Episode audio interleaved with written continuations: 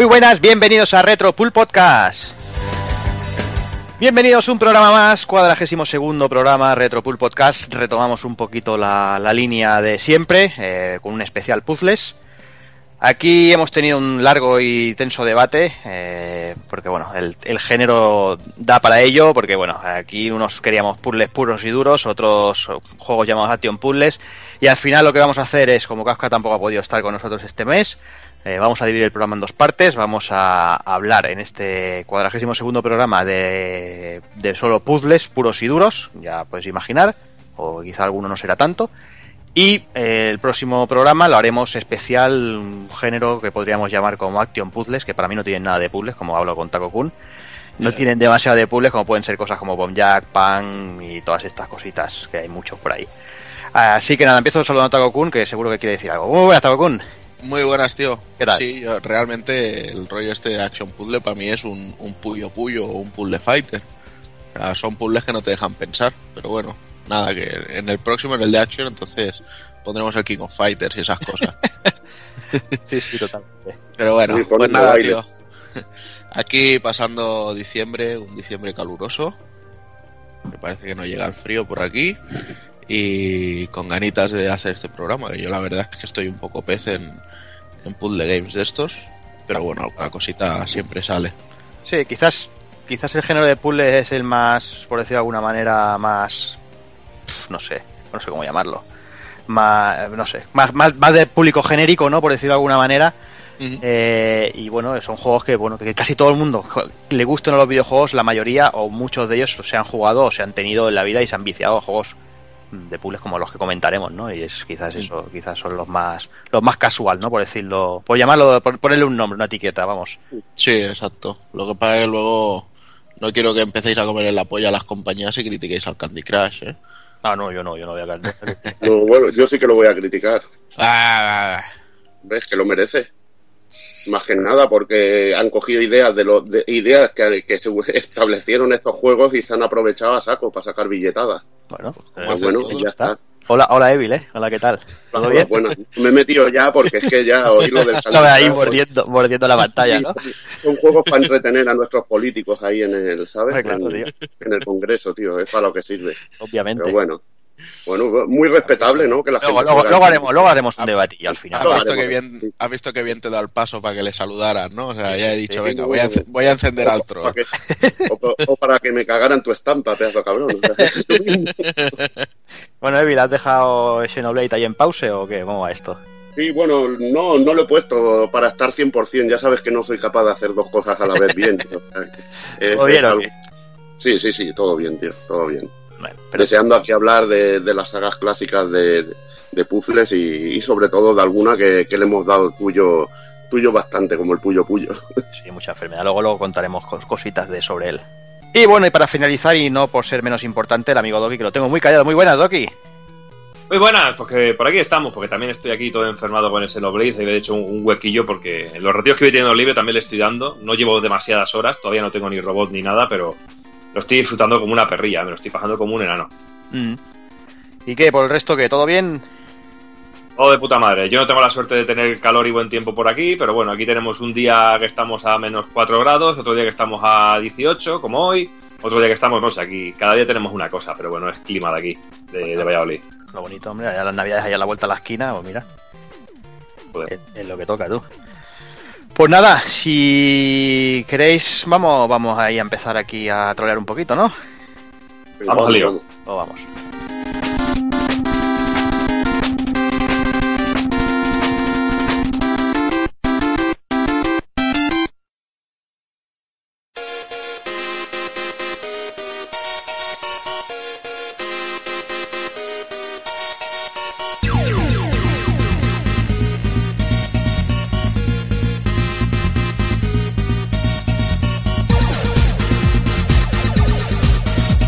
Y para el cuadragésimo segundo programa, como nos gusta llamar a nosotros, 8 relojes, 2 nabos, volveremos a tener con nosotros a los amigos de Retromaniac haciendo el indie, pasaremos al especial juegos de puzzles y remataremos con el ending.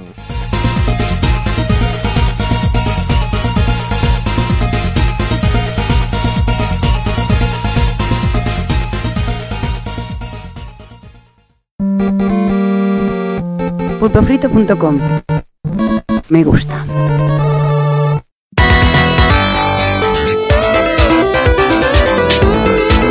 Retromaniac y Pulpo Frito presentan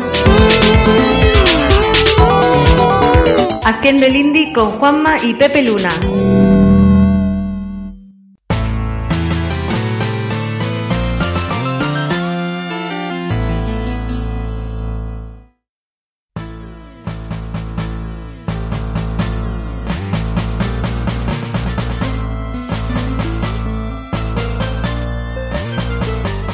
Muy buenas a todo el mundo, ya estamos aquí con otro capítulo de Haciendo el Indie. Y bueno, la verdad es que había ya monazo de grabar porque entre unas cosas y otras nos hemos pegado dos meses sin hacer programa, así que bueno, de primera las disculpas que nos fue imposible juntarnos en octubre y luego en noviembre pues el tema de, de Retro Barcelona, pero bueno que aquí estamos otra vez a la carga, ¿verdad Juanma? Pues aquí estamos otra vez. La verdad es que sí que ha pasado bastante tiempo por circunstancias de la vida, por coincidencia y a punto hemos estado en aparecer tampoco en esta. Vamos a conseguirlo gracias a la estimable ayuda de nuestros amigos de Pulpo Frito y, de Jordi, que, va a ser el que nos va a montar este programa eh, en lugar de hacerlo yo como, como es habitual, porque bueno, eh, no, no tenemos fecha, no tenemos tiempo, no hemos tenido coincidencias. Tú estás ahora con muchísimo trabajo con con la campaña navideña en el game, yo con las correcciones finales de exámenes y toda y toda la pesca relativa, en fin, que no hay manera. Pero no, teníamos claro que no podíamos volver a fallar y así que aquí estamos y además este mes nos hemos traído a, un invitado, a un compañero de la redacción de Retromania, que se trata de Chema. Eh, Chema, ¿cómo estamos? ¿Qué tal? Muy buena familia, pues nada, aquí encantado de estar nuevamente con vosotros, que la verdad me lo pasé muy bien el, aquel programa que comentamos el libro del compañero Pella y las andanzas y aventuras en, la, en Gamépoli, en Gamépoli, en, Gamescom, y la verdad que aquí con, muchas ganas de, echar un ratito de, de hablando de, de, estos pedazos de monstruos de los que vamos a hablar hoy. Pues sí, porque el programa, el programa de hoy es un homenaje a la figura de Locomalito y Grisor. Eh, bueno, sería conveniente también explicar un poco al principio que queríamos hacer en octubre un, un programa dedicado a Maldita Castilla, que llevábamos mucho tiempo anunciándolo, pero como al final no pudimos grabar, pues la cosa quedó aparcada. Y ahora resulta que en noviembre se confirmó que, que pronto tendríamos el nuevo juego de, de Locomalito en la calle Así que ya fuimos perfilando este, este especial en el que vamos a tocar un poco todo su juego y nos centraremos también en, el nuevo, en The Curse Oficios, que tiene una pinta que no vea. Sí, la verdad es que el juego mola mazo. Y el caso es ese, es la última maravilla jugable de Locomalito y Grisor, se llama The Curse Oficios y ve la luz en estos días. Bueno, concretamente está disponible desde el pasado 15 de diciembre y en la redacción de Retromania que además pues nos hemos propuesto aprovechar la oportunidad para homenajear tan ilustre figura. A la serie de artículos firmados por nuestro compañero Jaime, que también tiene varios apéndices del propio Chema, de David, de Vampirro, está, están bastante bien, echarle un ojo, repasan la trayectoria del malagueño, sus colaboradores, pues queremos también nosotros sumarnos con, con el espacio de Haciendo el Indie y eso queremos acercaros un poco más la, obra completa de, tan ilustres desarrolladores eh, de videojuegos tradicionales. Con esto yo creo que por fin cumplimos una promesa de, hace tiempo, ¿no? Teníamos aquí cosillas pendientes con el señor Locomalito y con Grisor, igual que las tenemos también, por ejemplo, con, los señores de Mojon Twins y algunos más que, bueno, poco a poco a ver si conseguimos ir cumpliendo con todos, porque la verdad es que pues tenemos que agachar nuestra cara de vergüenza, que llevamos ya dos temporadas y todavía no, no hemos sido capaces de, de, de hacer algunas de las de las cosillas obligadas pendientes que tenemos. Pero bueno, en fin, la figura del loco malito, ya vamos al, turrón. Eh, nace en un campo de cultivo muy conocido por casi todos los que frecuentamos estos lares de lo retro y de lo indie, los salones recreativos de finales del 80 y los 90. A comienzo del nuevo siglo, en plena transición de la industria eh, hacia lo que hoy en día, eh, digamos, el malagueño decidió no prescindir de los valores que lo habían curtido como jugador, ¿no? Aquella máquina recreativa, eh, esa diversión, esa jugabilidad directa y adaptada para disfrutarse una sola y breve sesión. Y comenzó a crear sus propias experiencias jugables con las que la gente que pensaba como él podría sentirse más cómoda. Game Maker fue el germen que le permitió adaptar todo lo que había dibujado a mano en sus cuadernos al formato jugable. Así que tras probar suerte con algunos minijuegos que actualmente se encuentran recopilados junto a otros más modernos en un pack descargable desde la web, decidió lanzarse con un FPS de, estilo 8 bits. En 2008 nacía 8 Bit Killer, un juego que aún no contaba con la banda sonora del amigo Grizo, pero sí contaba ya la ilustración de su portada con la figura de otro de sus grandes e inseparables colaboradores, Marek Barek, quien le acompañará pues de aquí en adelante hasta, hasta nuestros días. El siguiente título que vio la luz supuso un importante salto cualitativo. Eh, para mí, digamos, ya establece lo que, lo que viene a ser eh, lo comalito eh, hoy en día. Llegaba, como no, Hydra. Una fuerza oscura ha lanzado una invasión sobre la estrella Omios. Equipa tu nave, elige una ruta y lucha planeta a planeta contra hordas de Meroptians Enemigos biomecánicos, criaturas espaciales, regiones peligrosas y amenazas climáticas están esperando tu llegada. Me recuerda a mí esto mucho a la sinopsis de alguno de los juegos de ordenadores de 8 esos que venían en la cintita ahí con una pequeña sinopsis, la verdad. y, una, captura de una versión que no correspondía.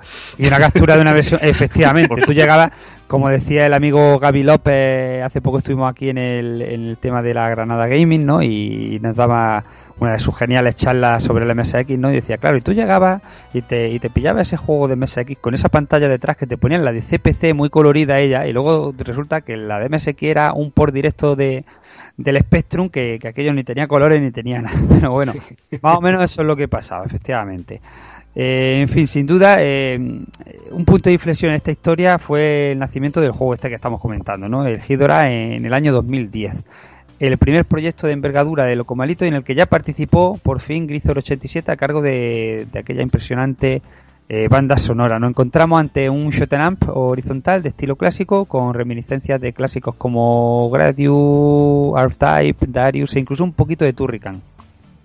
Aquí con, lo de la reminiscencias de Turrican ahí tengo una anécdota muy, muy curiosa que me gustaría comentarlas con vosotros y con, y con los oyentes. Y es que este verano, pues como sabéis, estuvimos montando una movida bastante curiosa aquí en Alemania, en la ciudad donde yo vivo, en Colonia, con el tema de la Gamescom. Y una de las, de las personas que estuvo por aquí de visita fue precisamente uno de los compositores de la banda sonora de Turrican, que es Chris Hulsbeck, de, de Factor 5. Y dio la casualidad de que estábamos preparando una pantalla con, con, con lo que son trailers de, de videojuegos que, que, queríamos enseñar de temas de videojuego español. Y cuando estaba saliendo el tráiler de, de Hydora, eh, se queda así, eh, se, pone muy tenso, ¿no? Se pone a escuchar y tal, y, cuando termina me dice, oye, ¿qué, qué, pedazo de banda sonora que tiene este juego, ¿no? Y es gracioso porque precisamente uno de, los finales secretos de, de Hydora eh, tiene la nave de Turrican. o sea, que fue un poco el, cerrar el círculo, ¿no? Un juego que tiene un homenaje a Turrican y resulta que el compositor de la banda sonora de Turrican alabó al compositor de la banda sonora de, de Hydora. Es, un, es una anécdota que me llamó mucho la atención y te hace una idea también de, la envergadura que tuvo el juego ¿eh? para, para ser, digamos, su, su entrada fuerte como ya producto más, más tradicional. Esto tuvo que ser un, un grandísimo esfuerzo para, para Locomalito, puesto que estamos hablando de un título de compuesto de 16 niveles dividido a su vez en 27 subniveles, 30 jefes finales y, más de 70 clases de enemigos. No quede la cosa, podemos seleccionar diferentes rutas, power-ups para equiparnos incluso desbloquear objetos secretos. La apariencia gráfica diríamos que está más cerca de, de, los 16 bits también y el apartado musical, pues como ya hemos comentado, es sencillamente sublime. Son 50 temazos y son maravillosos. El resultado es pues un juego que consigue traspasar su propia etiqueta de indie y nos lleva a disfrutar de una auténtica odisea espacial a través de mundos exóticos y muchísima dificultad que, la tiene y bien. A mí me recuerda, eh, ya que dices que se parece más a los 16 bits que a los 8, totalmente, a mí me recuerda mucho a, a un título sencillo, ¿no? Pero, pero que estuviese en las tripas eh, de un Amiga 500, por la paleta gráfica escogida, por la forma de moverse ya bastante, bastante suave, en fin, no sé, mm, es muy agradable a la vista. ¿eh? Bueno, con todos estos credenciales, eh, no es de extrañar que supusiera una auténtica revolución en aquel momento, en 2010, cuando el fenómeno indie pues estaba arrancando, ¿no? Hoy en día está totalmente establecido, eh, incluso grandes compañías se han apuntado al carro de hacer juegos con estética indie, aunque realmente no son juegos independientes, ¿no? Sino que hay una gran compañía detrás, ¿no? Pero en aquel momento, ¿no? Para, para, para nosotros Idora actuó un poco como catalizador, convirtiéndose en uno de esos pasos clave en la evolución eh, de la repercusión de, de, los títulos independientes y creando una legión de fans fuera de nuestro país. En Estados Unidos o Japón, por ejemplo, ha dejado una profunda huella. Así que con todo lo que se le vino encima a los amigos, ¿qué, qué podían hacer tras parir un pedazo de juego tan bestial como lo es Hidora? Pues unos pocos meses después, todavía en 2010, y como resultado de la inspiración de unas vacaciones en el sur de Francia, que creo que estos son momentos momentos impagables para, para este tipo de cosas, para coger inspiración, Nacía eh, La Valle de Smorts, título de mucho menor esfuerzo, pero no por ello menos divertido, ojo. Sirvió también para, para volver a los proyectos más relajados y minimalistas, porque en esta ocasión lo que se rendía homenaje era a los clásicos de plataformas para ZX Spectrum, como lo son Jesse Willy o Manny Miller. De hecho, es curioso, tiempo después llegó a cerrarse el círculo saliendo este juego en formato cinta de cassette para nuestro querido Gomas. Es bastante curioso que comentéis el tema de la inspiración en un viaje, porque eh, nuestro compañero Jaime, mientras ha estado eh, redactando estos pedazos de artículos, la retrospectiva que ha hecho en, en la web, que es, que es totalmente recomendable si, si, no lo habéis leído todavía, que vayáis a la web y, le echéis un vistazo. Eh, él ha hablado con, con, tanto con Locomarito como Grisor para obtener más información a la hora de redactar el artículo. Y una de las cosas que nos han contado es que precisamente llevaban el port, eh, los portátiles en, en este viaje y después de patearse durante todo el día a la zona donde estuvieran de Francia, al llegar reventado al hotel, en vez de, en vez de cuando, cuando una persona normal se dedica a cenar bien, descansar, dormir, prepararse para el día siguiente, estos señores se juntaban con los portátiles, se ponían a, a experimentar, a hacer pruebas y tal, a, a ver cómo, cómo, salía, porque llevaban tiempo con la idea de, de hacer un, un, juego de este estilo, ¿no? De un British plataforma de estos que estilo Jesse Willy y como le, la, inspiración les pilló en, el, en, este momento en el viaje dio la casualidad que se habían llevado los portátiles ya te digo en vez de dedicarse a descansar como una persona normal estos dos currantes que son unos currantes del pixel ahí dando el callo experimentando un poco a ver qué salía el juego y lo hicieron prácticamente pues poco después de, de terminar el viaje que ya, ya lo habían finiquitado Tú imagínate a estas dos personas, ¿no? Después de patearse durante el día cualquier yo que sé, zona del monasterio perdido en un monte de la campiña, llegar con los pies hinchados, ¿no? Y decir, ¿qué hacemos para relajarnos? Pues vamos a ver aquí a picar código en el espectro, una vez qué tal está esto. ¿Verdad que yo voy a decir que este juego no, no lo he probado. Eh, el Hidora sí, lo he disfrutado, pero este juego no lo he probado. Pero tiene una pinta sí, está muy chulo. y tengo mm. una cuenta pendiente con él porque además le tengo un cariño especial a este tipo de juegos, como, como tú eh, en fin, bien lo has denominado, ¿no? Muy al estilo de, del software de plataforma de, de juegos británicos, ¿no? De la escuela británica y, y, yo creo que lo disfrutaría mucho. Entonces voy a voy a ver también si le, si le doy un tiento, pero es que, claro, yo soy muy tiquismiqui y me gustaría probarlo en, en el espectro. Entonces, a ver si me consigo pillar una cinta por ahí. No sé si, seguramente ya estará imposible conseguirlo, ¿no? Eh, yo creo que, que, estaba que estaba agotado, pero la descarga estaba por ahí. Te lo puedes pillar para el para el divide o sí sí tengo un la web o alguna cosa tengo un divide posiblemente haga eso ahora como yo echo de menos fíjate eso aunque es un pequeño inciso no eh, cuando yo supe un poco de, de estos juegos, ¿no? De Locomalito y demás, que los conocí en persona, fue en un Retro Madrid hace ya unos cuantos años, gracias también a, a David de Retromania, ¿no? Que nos juntamos ahí unos pocos. Y, y yo echo de menos en otras ferias que he estado, ¿no? Aquí en, en Andalucía, poder ir y poder comprar cintas de Spectrum de juegos neo retro como este, ¿no? Son cosas que no me he vuelto a encontrar. Allí había alguna cosa y, a mí me gustaba, ¿no? Ese rollo, poder llegar aquí y, no solo ver puestos de juego realmente retro, que está muy bien y a mí me encanta. Vamos, en la última aquí en Granada, pues hicimos Pepe y unas cabechinas, se le a comprar un bola de dragón y, y, yo llegué con una bolsa y dijo mi mujer, ¿qué lleva ahí? Digo yo, colonia. No, no ha colado. Vale. y, pero bueno, eh, pero también me gustaría, ¿no? Pues eso, algún puestecito que hubiera un poquito más de movimiento comercial en, en este sentido, ¿no? Es muy fácil conseguirlos por web y, y, por ejemplo, los juegos de 1985 alternativos que los ponen muy, muy ajustados de precio, está genial, ¿no? Pero me gustaría que hubiera un canal de distribución un poquito más, que alguna tienda de estas también se encargase de decir, mira, voy a tal tienda y voy a tener juegos de estos, voy a tener juegos de Spectrum, voy a tener juegos de Mega Drive, juegos tal, de estos de nuevo cuño, ¿no? Pero con estilo retro y poder llegar un día a encontrarme este eh, el de Brunilda también encontrármelo, encontrarme alguno de 1985 alternativo, como ¿cómo se llama Pepe este que iban a sacar ahora? Yo que soy horrible para los nombres. Antarex. Antarex, sí, Antarex. Mm. pues yo ese. Bueno, ese, ese lo venderán en MR, me imagino, directamente. Ya, pero ya digo, y la ilusión de ir a comprar a la tienda. Yo es que soy muy tontaco para eso. A mí me gusta ir a una tienda y verlo y tenerlo en la mano y ver la portada y decir, ¿qué portada más chula? Esto me lo llevo yo ya. Pues mira, precisamente han llegado a un acuerdo hace no hace mucho con Emere para que Emere le distribuya el catálogo a todos los juegos de 1985 alternativos. Así que los afortunados que vivan en, bien en Guadalajara o bien en Madrid, que es donde tiene sede física, sí que podrán hacer eso que tú dices, ¿no? Y que la verdad es que tiene ese, puntillo también nostálgico del, de cómo se hacían antiguamente las cosas, ¿no? De recibir la paga, recibir el regalo de, del dinero de, por tu cumpleaños, por la comunión y salir escopeteado para la tienda a buscar el, el juego, ¿no? Ojo, y lo más cachondo, comprar por la portada, ¿eh? que yo me compré mirando la portada y decir, qué portada más chula, esto tiene que estar cojonudo. Y luego la, ponía y, y, a lo mejor aparecía ahí un tillo cuadraote pegando botes en muy mal estado, pero con la ilusión que tú lo ponías, aquello era la hostia. O sea que como digo yo normalmente, yo te maldigo, Alfonso Aspiri.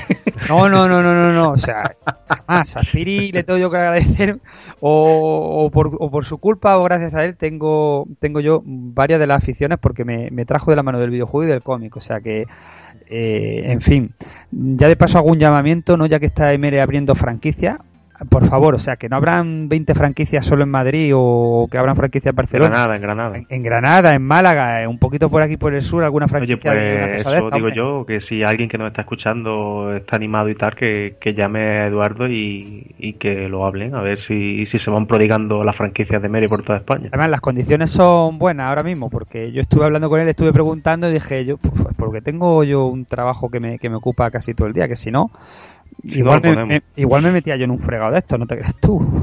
ya ves. En fin, vamos a seguir al lío que nos vamos y acabamos hablando aquí de la elección ya verás tú. bueno, la cosa es que antes de, de, volver a sorprendernos con un desarrollo más grande, ¿no? Después de este, de este divertimento que hicieron con Spectrum, Locomalito optó por recrearse la experiencia de, del arcade clásico y entonces entre 2011 y 2012 eh, vería la luz eh, Viriax, que está protagonizado por un virus que se lo hizo pasar muy pero que muy mal al malagueño.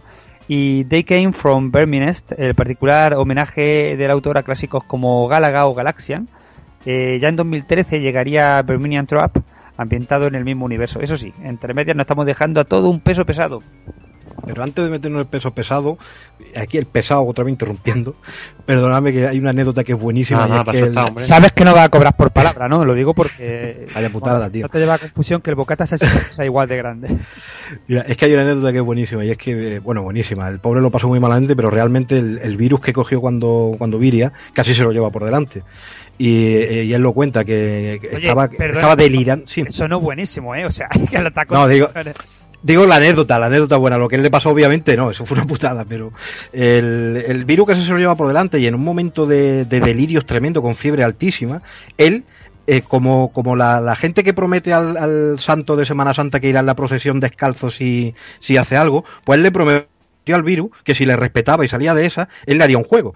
Y efectivamente, lo primero que hizo nada más curarse fue hacerle un juego y cumplir con la promesa que le había hecho al virus si le perdonaba. Y jodió de camino a Elysium, ¿no? También. Sí, y jodió de camino a Elysium, precisamente. Pero bueno, las cosas no ocurren porque sí.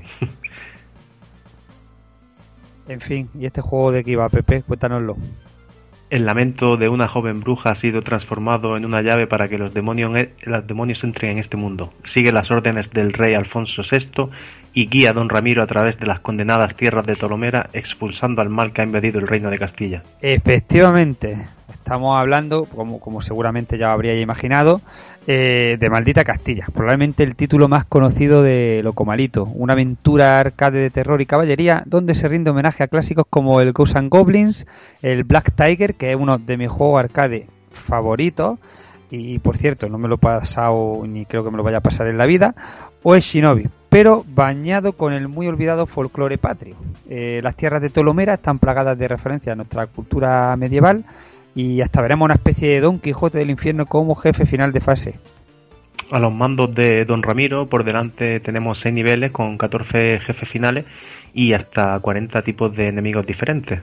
Una vez tengamos dominado el juego, pues podremos ventilarlo en algo así como una hora, algo habitual en los juegos de Locomalito, menos en Idora, aunque para llegar a ese nivel tocará masterizarlo de lo lindo. Eso sí, la curva de dificultad está perfectamente planteada aquí ya y no nos sentiremos frustrados desde el comienzo como casi pasaba en las aventuras de, de Sir Arthur. Vaya, aquí si te equivocas es culpa tuya, el juego está no, tiene nada que ver. No, está hecho para que te frustres ni para que odies el juego ni, ni nada. Bueno, odiar el juego. Nosotros luego acabamos amando aquellos juegos de los que estamos hablando ahora que eran difíciles hasta decir basta. Pero bueno, en este caso la verdad es que, que sí, que te pones a los mandos del Maldita Castilla. Yo no sé si queda alguien de, de nuestros oyentes que no haya probado el Maldita Castilla, pero desde luego, si no lo ha hecho, es como locos que estamos hablando de juegos que son totalmente gratuitos. Cógelo, bájatelo. Eh, no juegues con teclado como el amigo Chema, madre del amor hermoso, que yo no sé cómo se le ocurre jugar con teclado. Bueno, a ver, es coña, es coña, se le puede, se puede jugar con teclado, ¿no? De hecho, a los jugadores de Spectrum nos llamaban los pianistas por aquello de estar todo el día con el teclado en las manos. Con el tecladito. Pero, pero este juego yo creo que se disfruta más con, con un buen pad, porque requiere una precisión, pues, pues bueno, pues tal como los juegos en los que se basa o a los que homenajea, ¿no? Con el de la Xbox One en la hostia, vaya. Sí, sí, sí. Eh, pero bueno, si no tenéis ese, pues cualquiera que le podéis enchufar, jugarlo de verdad. Eh, si no lo has jugado, ¿qué haces escuchándonos? Ponle el pause, para, lo deja de escucharnos y ve y juega. Y luego vuelve que nosotros vamos a seguir aquí. Pero el rato que te estás perdiendo diversión no tiene nombre. Es que es un juego genial. Yo fue el primer juego que jugué de ellos eh, no me atrevería a decir el mejor, ¿no? Eso ya va un poco en gusto, pero, pero vamos, me, encantó al punto que, la recreativa esa que tengo ahí arriba se lo tengo metido para poder jugarlo en la recreativa. Pues sí, porque es que la verdad que Maldita Castilla en todos los sentidos es un juego sobresaliente. Eh, visualmente también es una pasada, su acabado gráfico recuerda al aspecto visual de los monitores antiguos, así que la máquina de Juanma se tiene que ver cojonudo, con esa especie de líneas que simulan lo que veíamos en los monitores.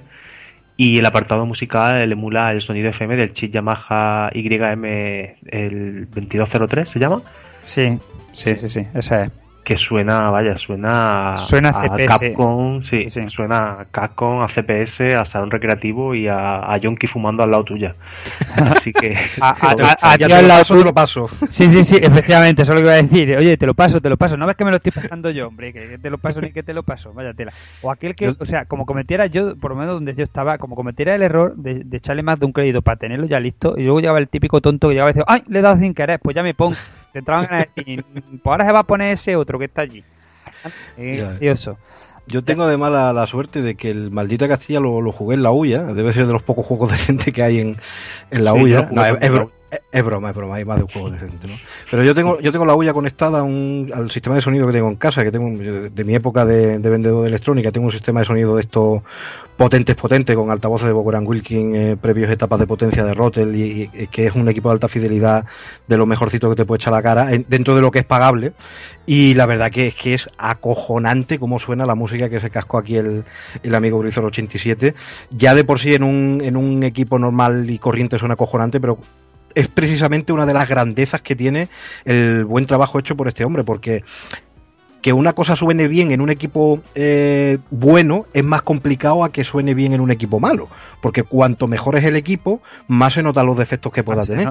y esto suena brutal, es que es totalmente acojonante como suena la banda sonora de Maldita Castilla. La verdad es que es una delicia. Tuvimos el honor también de que fue nuestra nuestra intro durante la primera temporada, durante un año entero. Y vaya, la sustituimos porque el amigo Grifer87 ya nos hizo una específica para el programa, que, que son las que están ahora mismo.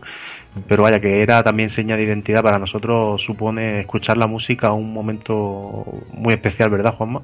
Pues sí, la verdad es que sí. Y sobre, sobre el aspecto gráfico ese, imitando los monitores arcade, es curioso, ¿no? Porque a mí, por ejemplo, las scanlines de los, de los emuladores nunca me han terminado de gustar. Yo prefiero que se vea el píxel desnudo, como lo llamo, y ya está. Pero es que en este caso el filtro que tiene no es un no es ese tipo de, de scanlines al uso, ¿no? Que te ensombrecen un poco, sino que, que te no sé cómo no sé cómo decirlo pero te crean los bordes con una especie de, de, efecto parecido a monitor no hay que probarlo. El, el juego el último el curso oficios también también te lo hace no y entonces no llega a ser de todo un scanlines te hace pues como si fuese un televisor de tubo antiguo eh, está bien el, efecto está bien. Hombre cuando yo lo pongo ahora que lo hice en el, en el monitor arcade lo quito, porque claro, no necesito filtros para emular el monitor arcade porque ya lo tengo, ¿no?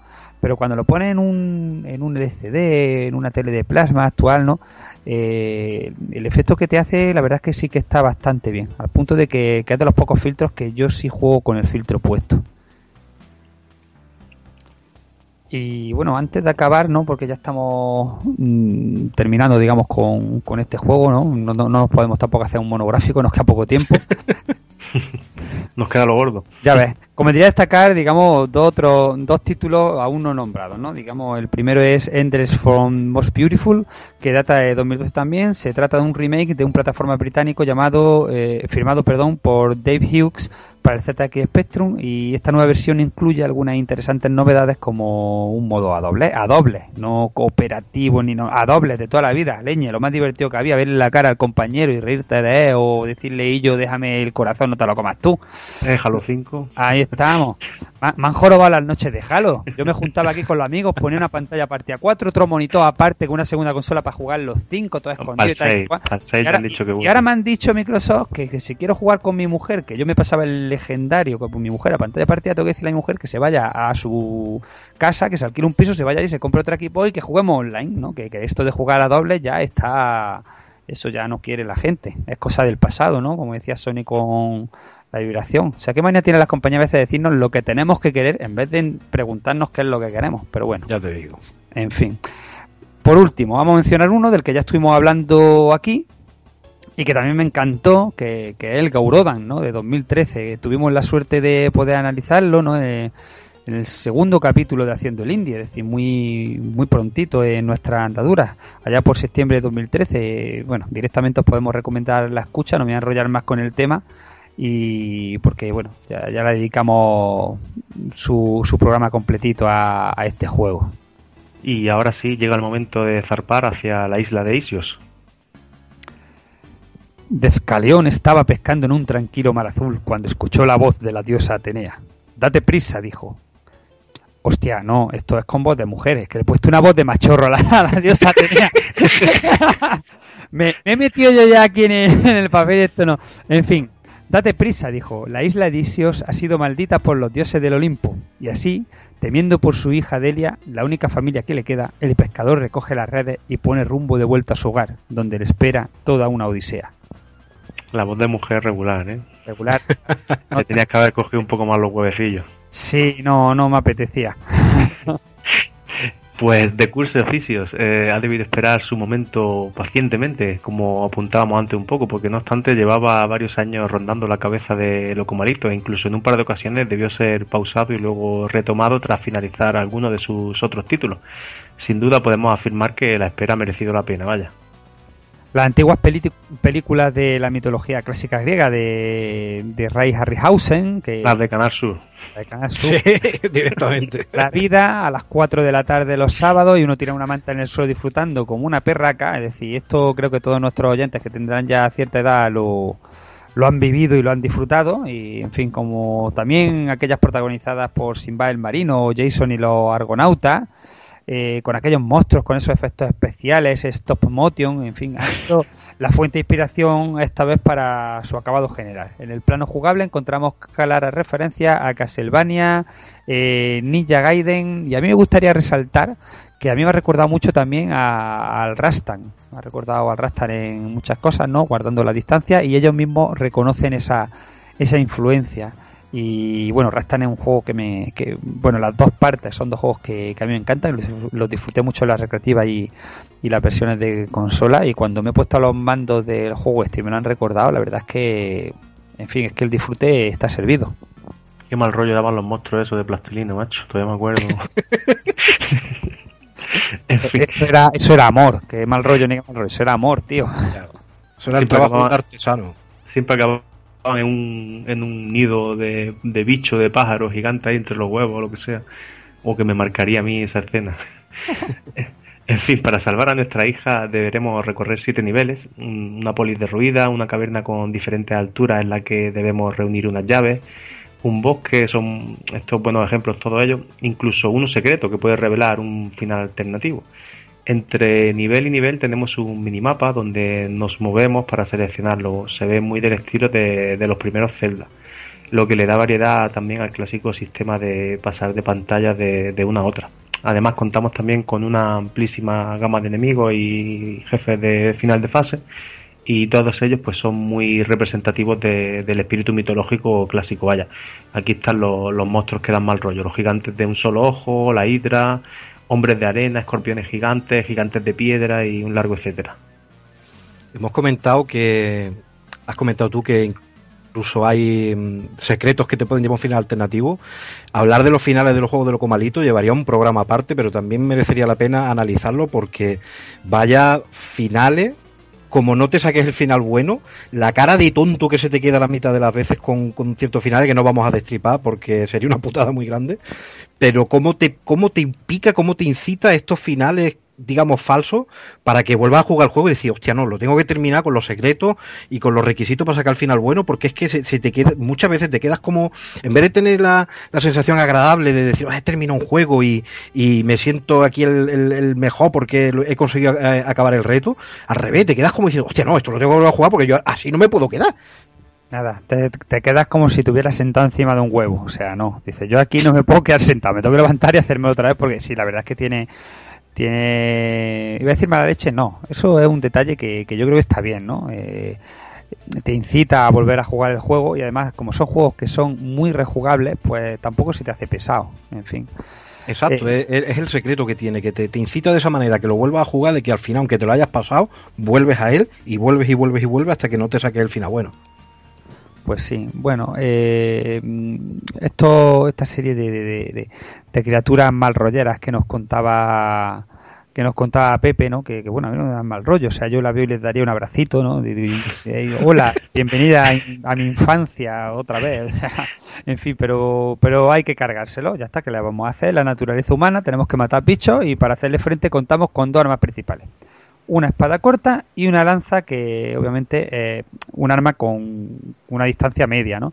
Podremos ir alternando entre ambas según nos vayamos encontrando eh, determinado ítem que la otorga. Eso sí, Pensadlo bien porque cada una de ellas afecta bastante a nuestras posibilidades, siendo la espada ideal para ataques rápidos y cortos y la lanza perfecta cuando queremos llegar a enemigos que deben estar más a raya por su alcance, como por ejemplo los escorpiones y demás. Tranquilos que el mismo juego nos enseña eh, a valorar la elección apropiada según las circunstancias de los primeros compases. También ya te enseño. Ya esto sí te enseña. También nos encontramos con armadura, con escudo y todo lo que nos otorgará mayor eh, eh, resistencia a los golpes y nos dará un aire más a lo leónida, ¿no? Eh, eh, quiero resaltar también una cosita, que es que, tenemos la opción de, del arco, ¿no? Que aunque el juego no te diga nada, pero bueno, yo lo primero que hago es probar todo lo que pillo, pues, y efectivamente, ¿no? Si pulsa hacia arriba y dispara, pues tira flecha. Tiene un número limitado Sí, eh, tipo arma secundaria del Castlevania. Efectivamente, y ojito que tampoco valen para todo. Es decir, te encuentras un esqueleto con escudo, si tiene escudo lo va a usar. O sea, no está de adorno el escudo, lo va a usar y las flechas no van a servir para nada, no las tiráis al loco, que son limitadas y... Guardarlas bien. Efectivamente, o sea, los, juegos de loco... problema, perdona que te interrumpa, el problema que tiene el problema que tiene la flecha es que precisamente, por desgracia, sí que tienes que tirar a lo loco, porque más de un secreto, más de alguna cosilla secreta me he sacado del juego tirando flechas a lo loco. O sea, este hombre siempre te pone tantas cosas ocultas en su juego que tienes que atacar a lo loco para, para, para encontrarla. Y hombre, mm, una vez que vas dominando el juego sabes dónde está y puedes racionar, pero por desgracia, para algún secreto y para alguna llavecita de las que hacen falta, toca tirar de arco sin, y disparar a lo loco sin que tú sepas dónde, dónde está lo que estás buscando y que muera. Con el tema de las armas también al principio te tocará morir porque por ejemplo la hidra como llegues con la espada está claro que además te pone el ítem al lado por si para que te diga mira cambia y, prueba con la lanza a ver y luego ya más adelante pues te va quitando los ítems para que tú ya más o menos vayas calculando con lo que con lo que tienes que ir llevando. Bueno como los grandes juegos de, de, de recreativa y también de consola no de, de entonces pues incita mucho al ensayo y error para este tipo de, cosas, ¿no? La famosa seta verde de Super Mario Bros. en la primera fase, ¿no? Que, Cierto. yo no sé cómo llegué a conocerla, pero ¿quién fue el primer tío que llegó y dio un salto ahí y salió una seta? Pues lo daría de forma aleatoria o yo qué sé, estaría todo el día saltando o, lo que sea. En aquellos tiempos además no había internet, o se lo veía hacer a otra persona o de casualidad lo descubrías tú. Hace poco con lo del Mario Maker salió un vídeo de Miyamoto que decía que es que el juego estaba todo diseñado, esa, esa pantalla para ese momento, esa imagen, para que mm, diera automáticamente el golpe y la seta roja fuera, fuera hacia ti. Por la disposición que tenía por donde fuera que al final te la acabaras comiendo y luego tú ya vieras el resultado. Al final es, el propio juego te va enseñando su, lenguaje. No me refiero a la seta roja esa, me refiero a, la de la vida, esa que salta entre dos colinas y del cielo. La de la vida que está escondida, correcto. Ahí está, y del cielo aparece una vida. Y dices, bueno, es que y ahí no hay nada para saltar, no aparecen. Y luego en el siguiente te ponían la morada y te mataba. en los yo, yo al, tema este de lo recreativo, yo recuerdo perfectamente siendo pequeño que, que es lo que dices tú, no había internet y tú no, había manera de cómo descubrir los secretos, ¿no?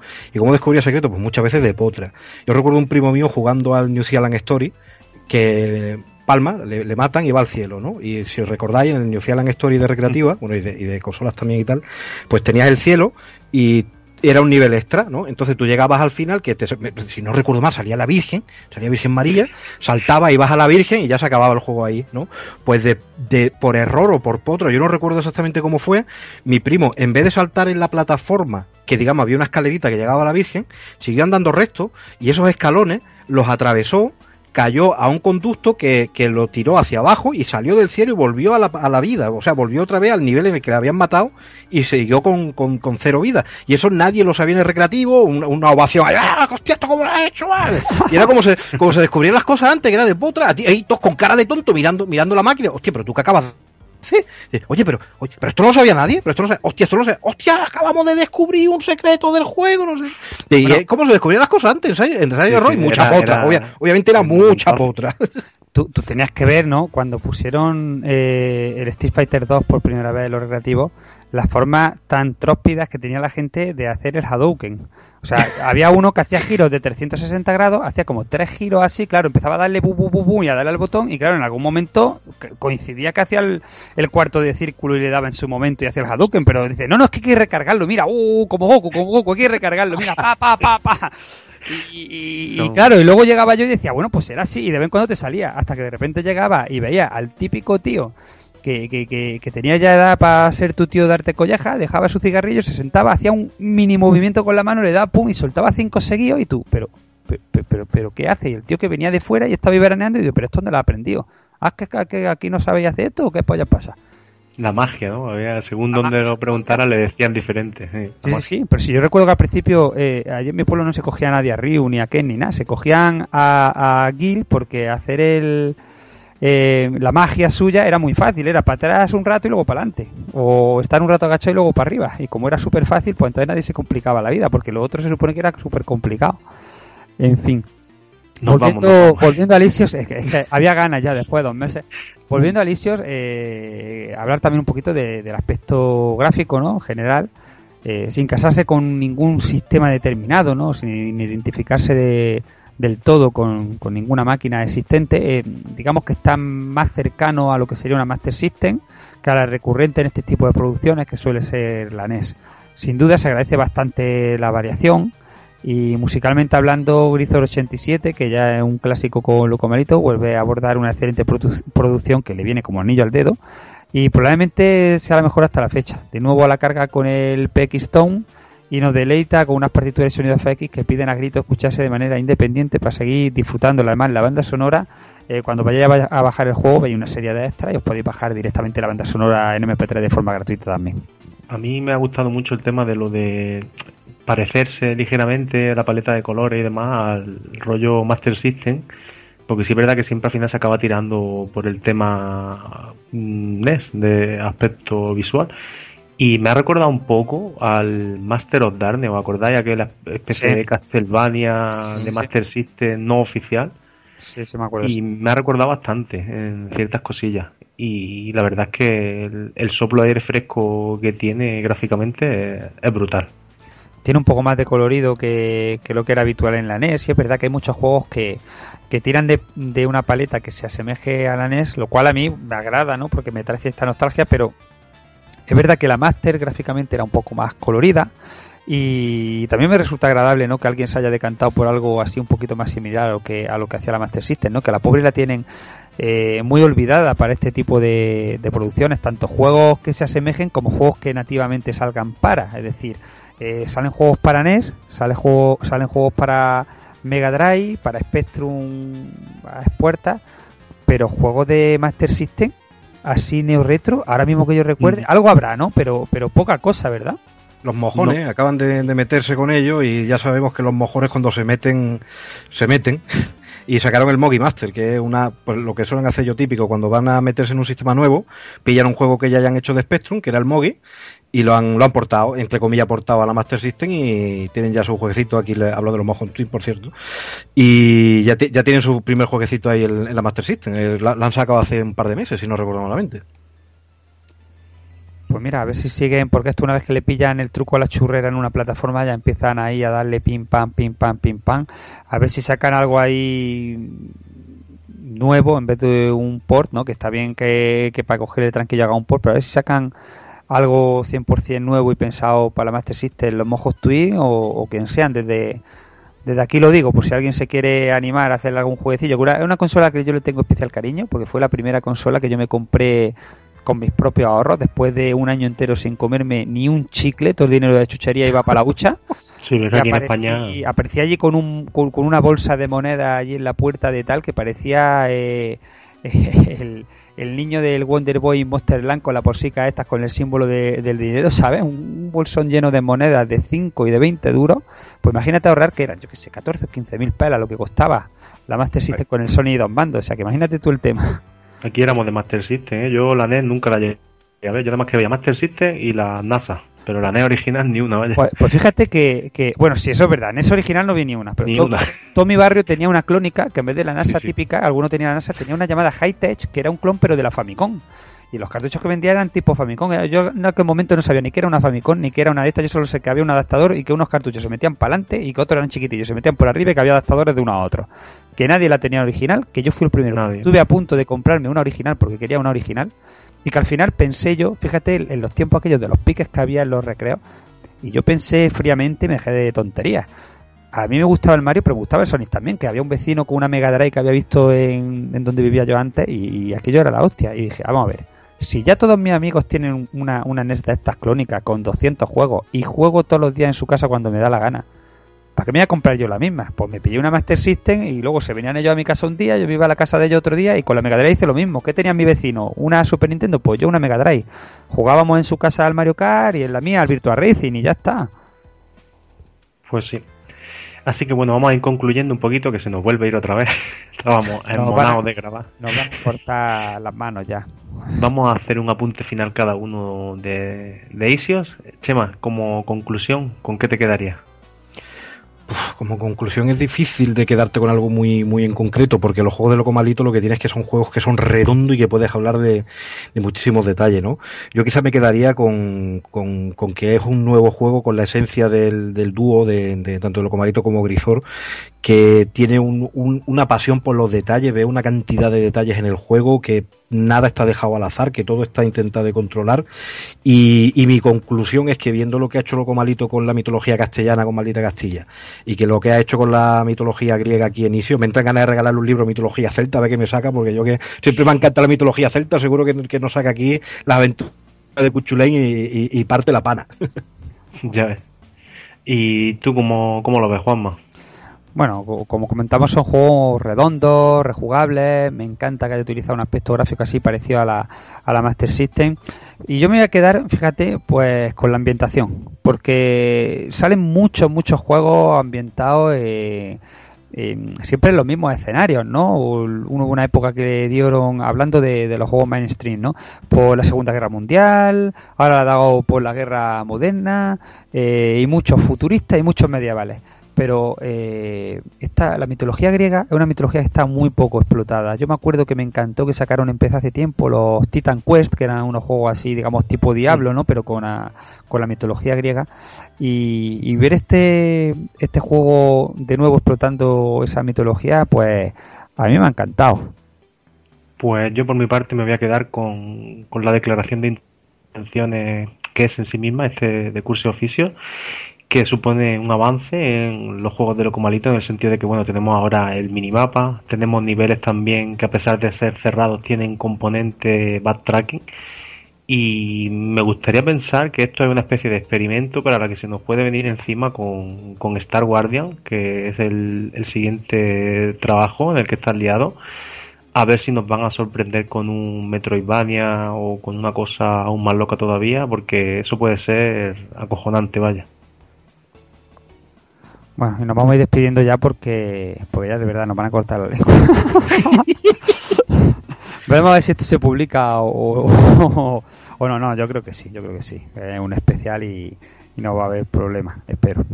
había, había ganas acumuladas, así que bueno, vamos a ir cerrando la persiana. Eh, Chema, encantado de haberte tenido por aquí otra vez.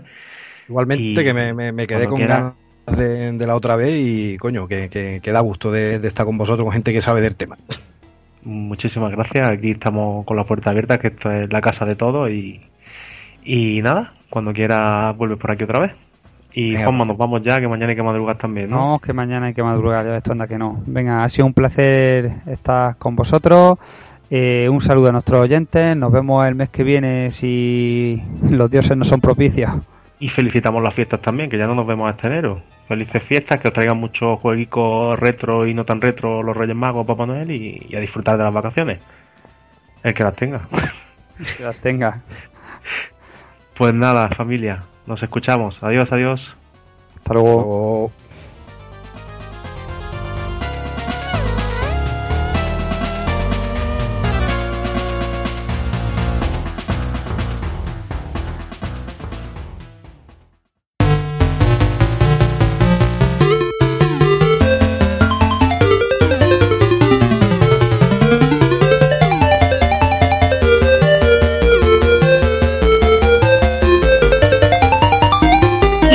Recuerda, pásate por el blog de Retromania.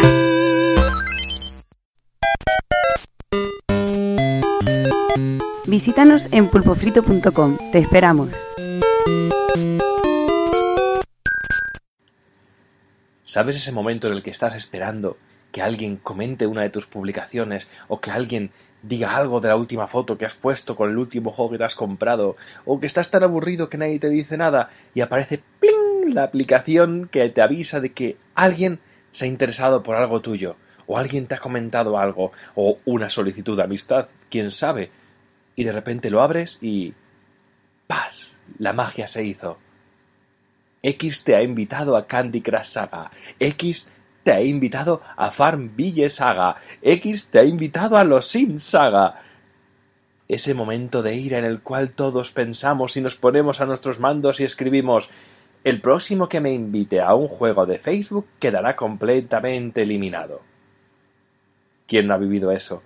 Pero sobre todo, ¿quién no ha vivido esos momentos en los cuales íbamos a los salones recreativos y nos encontrábamos todo ese amalgama de ruidos y por ahí aparecía algún Tetris, un puzzle buble, un puyo puyo, un arcanoid? Y nos íbamos directo a jugar, o muchas veces que estaba rodeado de chicas y que había chicas jugando las máquinas que siempre jugaban y que tú muchas veces no jugabas por vergüenza, pero ahí estabas, y te ponías a un puzzle bubble o a un Tetris a jugar cooperativo y te echabas unas risas, unos piques terribles. Era maravilloso sin que nadie te diera por culo con el puto Facebook de los huevos. Y es que ahora todo Dios le gusta tirar bolitas a la pantalla, ahora todo Dios disfruta haciendo combinaciones, ahora todo Dios disfruta pagando microtransacciones por juegos que antes nos llegaban completamente completos, sin ningún tipo de problemas, y destruíamos joyas, hacíamos figuras, eh, eh, hacíamos rayitas para desnudar mujeres, hacíamos un montón de cosas que ahora se van copiando, dejando clara la poca imaginación que eso lleva al camino y al fin de llenar los bolsillos de unos cuantos con ideas que no son propias. Qué recuerdos de cuando te comprabas los juegos y venía todo completito. Nada de micropagos creados por micromentes, de tipos con micropene que, nos putean sin dejarnos disfrutar de un juego como debe hacerse, sin convertirnos en casi junkies para conseguir nuestro adorado dinero.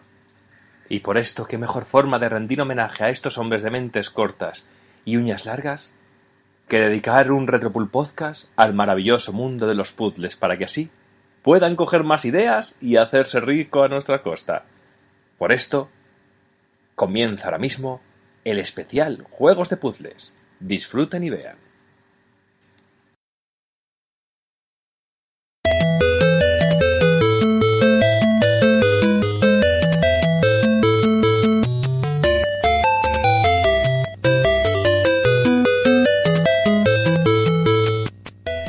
Bueno, pues vamos a empezar eh, y como no, pues eh, bueno, lo, antes de, de, comenzar, eso sí, hemos hecho una pequeña una pequeña lista, hemos, hemos recolectado, por decirlo así, juegos que a nosotros más nos han marcado como, como género, ¿no? ¿no? ¿no? vamos a hablar de todos porque sería muy loco. Luego sí que al final del programa sí que pues, quizás comentaremos algunos así un poco por encima, pero nos hemos pasado en unos cuantos, que son los que en principio vamos a hablar un poquito más. Y como no, si hablamos de juego de puzzles, hay que empezar hablando por Tetris. Eh, porque Evil e Tetris es quizás el, el, juego de puzzle del género más, más conocido en todo el mundo. Es el buque insignia, buque insignia. Todos los hemos conocido con una maquinita o con la Game Boy. Yo en mi caso con la recreativa, sobre todo, que es al que más le pegué. Aquella recreativa de Atari, uh -huh. que salía aquello del bastoncillo trincando al tío y todo eso, que me hacía mucha gracia. Y bueno, así, así conocí el Tetris, que luego, bueno, el de Game Boy lo, lo creo que es, es, que es la plataforma que lo, que lo lanzó al mito, sobre todo, porque sí. no hacía nada más que ver Tetris en Game Boy por todos lados, que, que bien lo sabrá el Doki. Hombre, por supuesto, date cuenta que incluso que un pack que funcione mejor que con un Mario en una consola de Nintendo es una auténtica pasada. Y bueno, y luego toda la historia que tiene detrás el, el tema este de patentes y de licencias, pero bueno. una, una, auténtica locura. Y es lo que tú antes comenta lo de las maquinitas del Tetris, realmente fue por el boom de la Game Boy con el Tetris, que era como el, el Tetris, entre comillas, de los pobres. Yo tenía un Tetris de esos de maquinita, que salieron 800.000 clones que eran así como máquinas sí. alargadas, que tienen un hueco para los dedos, para meter los dedos por detrás. Que se llamaban block, block, bloques, tonterías así, nombres así locos. que aún a día de hoy, si vas a los chinos, te los encuentras, que hay un huevo de ellos. Sí, sí. Además, ese, eh, esa, esas maquinitas, eh, yo las he llegado a ver, aquello que vas a currar en el bus o en el metro, y van ahí hasta gente mayor, marujas, mm, jugando a Tetris en, en, su momento. O sea, fue, fue una locura muy, muy bestia. Con un sonido sí. súper estridente, que tiene unas musiquillas que madre.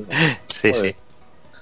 Pero bueno, hablemos un poquito de Tetris. Tampoco vamos a hablar mucho porque, bueno, hay mucho, casi todo está hablado y bueno, vamos a, a mencionar un poquito lo más, lo más interesante que bueno, que como todos sabéis, el juego es programado por Alexei Pazhitnov y bueno, y que su, y su nombre eh, deriva de, de, la palabra tetra de, del griego, que por, simplemente por el hecho de que todas las piezas del juego, del juego original, son piezas con, con cuatro segmentos todas, y de como a Pazhitnov le gustaba mucho el, te, el tenis, pues puso tetra, tenis, tetris, bueno, unas gilipollas como se le podía haber ocurrido, supongo que, que plantando un pino, imagino que se le ocurrió el nombre. El juego data el 6 de junio del 84 y según, según cuenta la leyenda, eh, fue programado en electrónica 60 en, simplemente en una sola tarde. En alguna entrevista este hombre ha dicho que, que, que, bueno, que realmente lo que a él le llevó mucho tiempo fue, fue llegar a la idea, terminar la idea, que después ya programarla dice que era, era muy sencillo, una vez teniendo las bases en, en su mente que programarla era muy, muy, muy, muy básico. A lo que comentaba aquí de las licencias, eh, hubo un, bueno, el juego empezó a salir, en aquella época, claro, todo el tema de videojuegos y todo eso tampoco era nada del otro mundo, no se, no estaba legislado en muchos sitios, y se, bueno, se rumorea de que, que al principio el juego estaba, estaba licenciado por el gobierno ruso, si no creo mal. Sí, no, lo, sí. el, el, problema con el tema este es que en aquel momento, en aquel momento político, todo lo que se hacía en, en, Rusia tenía que pasar por manos del, del, del gobierno y tenía que, estar, uh -huh. tenía que, estar, regido por ellos, controlado por ellos y sobre todo toda la pasta que se llevaban de licencias y eso, muy gran parte era para ellos. Uh -huh. Y uf, pero, eh, pero no solo en videojuegos, era videojuegos, cine, música, todo lo que salía en aquel momento. Es lo que tiene, es lo que tiene el comunismo, Doki. Claro, el comunismo claro. más extremo, que todo pasa por el gobierno y es el que, si hay beneficios de eso, se los queda al gobierno y los reparte con el pueblo. Que es lo que funciona así. Sí, sí. No, además eso, eh, como bueno, como el, la cosa estaba como estaba, la, la, la, idea fue, fue saliendo fuera de, de la URSS, que llamándolo por su, por su nombre, que no era Rusia, bueno, sí que era Rusia, pero bueno, era más la URSS en su momento. Y, y, sí que había gente dándose de hostias por, por licenciar el juego fuera de, de, la propia URSS, ¿no? Estaba por ahí Atari, estaba Nintendo, que fue la que al final se llevó el gato al agua durante los primeros años y fue a lo que comentaba Evil, eh, fue para, para hacer ese, para acompañar el lanzamiento de Game Boy, que fue una jugada maestra, ¿no? Una consola nueva portátil con un Tetris, como también comentaba Doki, llegando a vender la consola, o sea, el, el, juego con la consola más de 30 millones de unidades, solo, solo la versión Game Boy. O sea, vaya. Para, para esas épocas una, una auténtica locura. Vaya, vaya, ya te digo, ya te digo. Y bueno, y ya terminando el tema licencias, una de las curiosidades es que no fue ya hasta el año 96 cuando Pacinos, eh, bueno, emigró creo que en el 90 y pocos fuera de, la URSS y, a partir de ese año pudo recuperar los derechos de autor a nivel mundial y creando, creo que fue una Tetris Company o algo así, si no recuerdo mal. Sí, la Tetris Company. Y, a partir de ahí el hombre pudo empezar a ganar algún, algún euro, algún dólar con su, con su obra, vamos. Y en el 97 murió, ¿no? Por lo menos. Seguro. de una sobredosis por meterse todo lo que le han quitado desde tantos años. Aquí, curiosamente, Jordi, cuando hablábamos de las licencias, seguramente eh, todos recordarán el caso de la Mega Drive, que se mm. hicieron los cartuchos, pusieron en la, en la tienda y los tuvieron que retirar por problemas de licencia. Que Sega también estuvo muy metida en el, en el rollo de pagar las licencias de Tetris, y, pero con Mega Drive le pasó esto y luego se ve que habían cuatro o cinco unidades y está la historia esta del Tetris que valía millones. El cartucho del millón de dólares, ¿no? El millón de dólares, la locura esta, que bueno, a mí la verdad que no sé, sí, me parece una, locura. Sí, sí, es muy loco. Incluso, incluso hablando de las versiones, creo que hay por ahí, no recuerdo ahora cuál es, pero hay una versión de Tetris que en la, en la portada ponía fabricado en Estados Unidos o algo así, una, así en plan como diciendo, eh, que este no es ruso, que este son que esto está en ruso. hecho por los americanos. Cositas de la Guerra Fría, me imagino. Sí, me seguro. El, problema de las licencias y eso es que hubo una pelea muy gorda, tanto por parte de Nintendo y por otro comprador, y que otro comprador supuestamente es que entendió mal, y que entendió mal eh, la traducción, no sé qué cojones entendería mal, pero que se creía que se iba para casa con la licencia del juego y se iba únicamente con la licencia para el, port para ordenadores, para hacer un pequeño port para ordenadores, no para consolas ni para otro tipo de sistemas.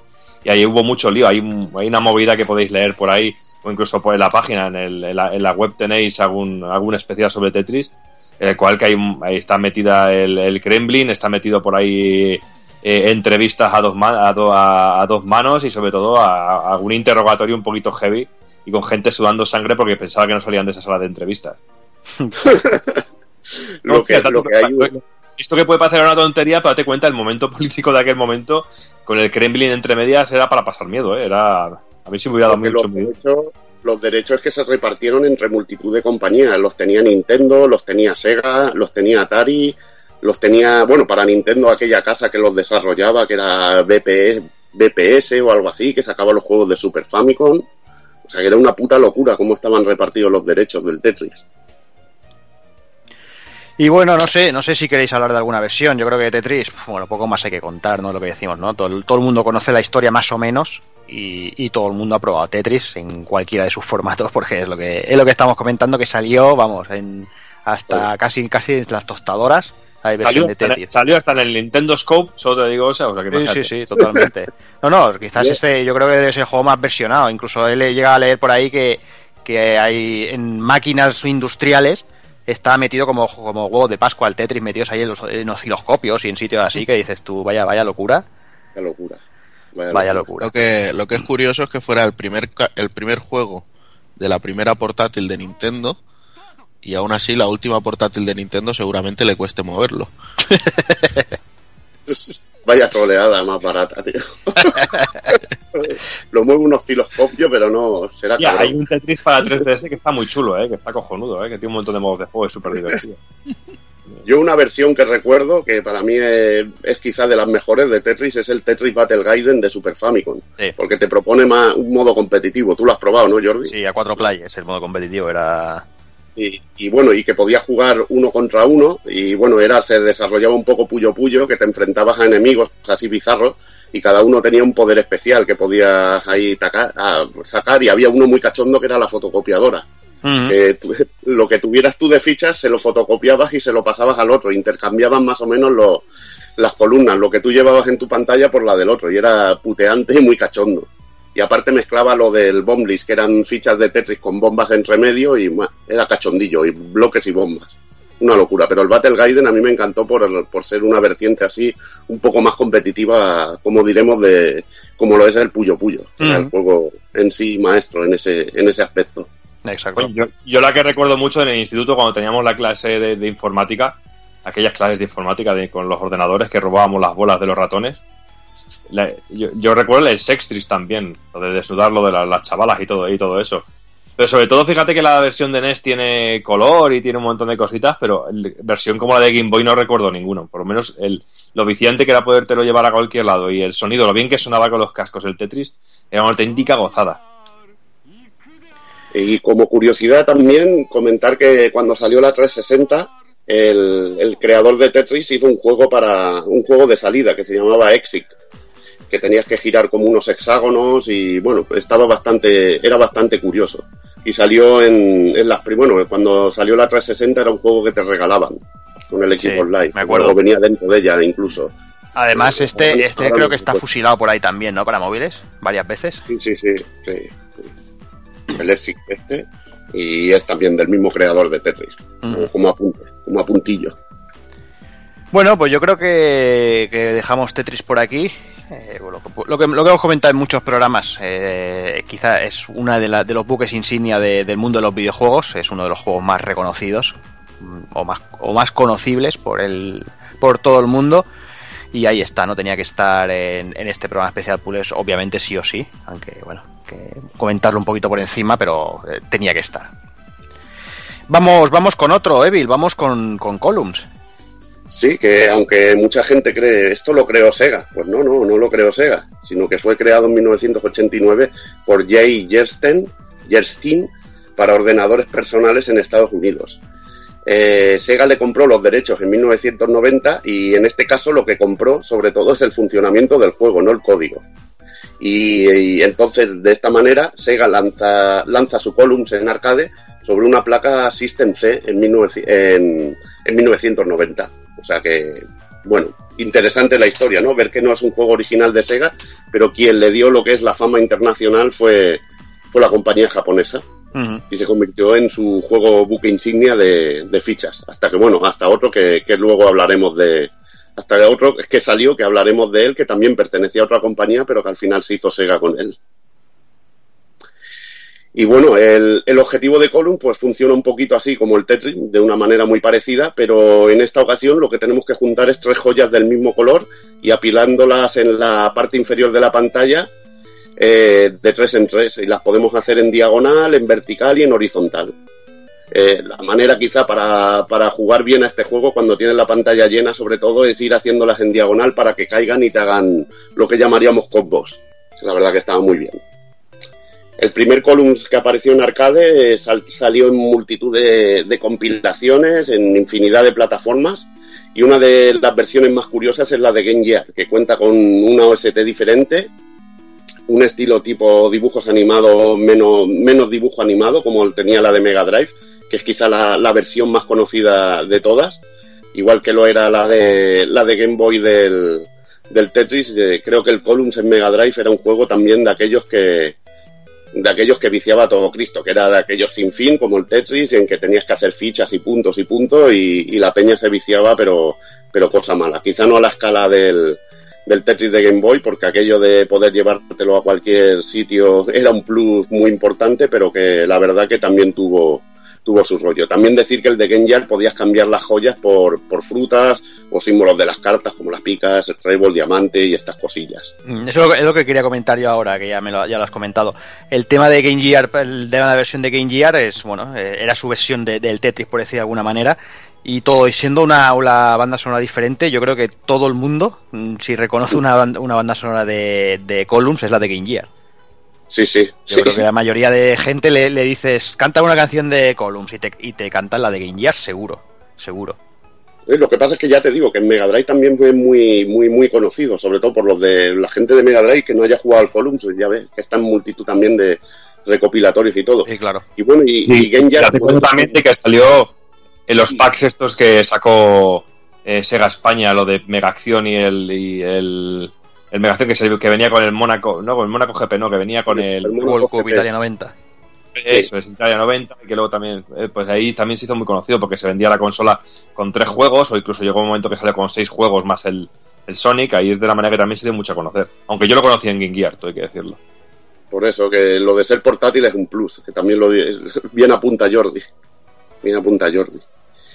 Y bueno, luego ya en 1990 también tendríamos el Column 2 en la placa System C, que repite la fórmula. Eh, este juego sale en el recopilatorio, en un recopilatorio que salió para Sega Saturn.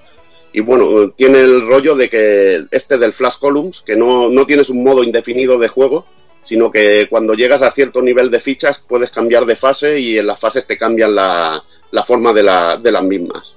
Tiene una música bastante loca y bueno, lo llamaban como, como el viaje en el mundo, un poco, tenía una pinta así, un rollo esotérico, no sé, a mí no me, no me acabó de, de convencer del todo. Y en 1993 tendríamos Columns 3, que salió para Mega Drive ya directamente.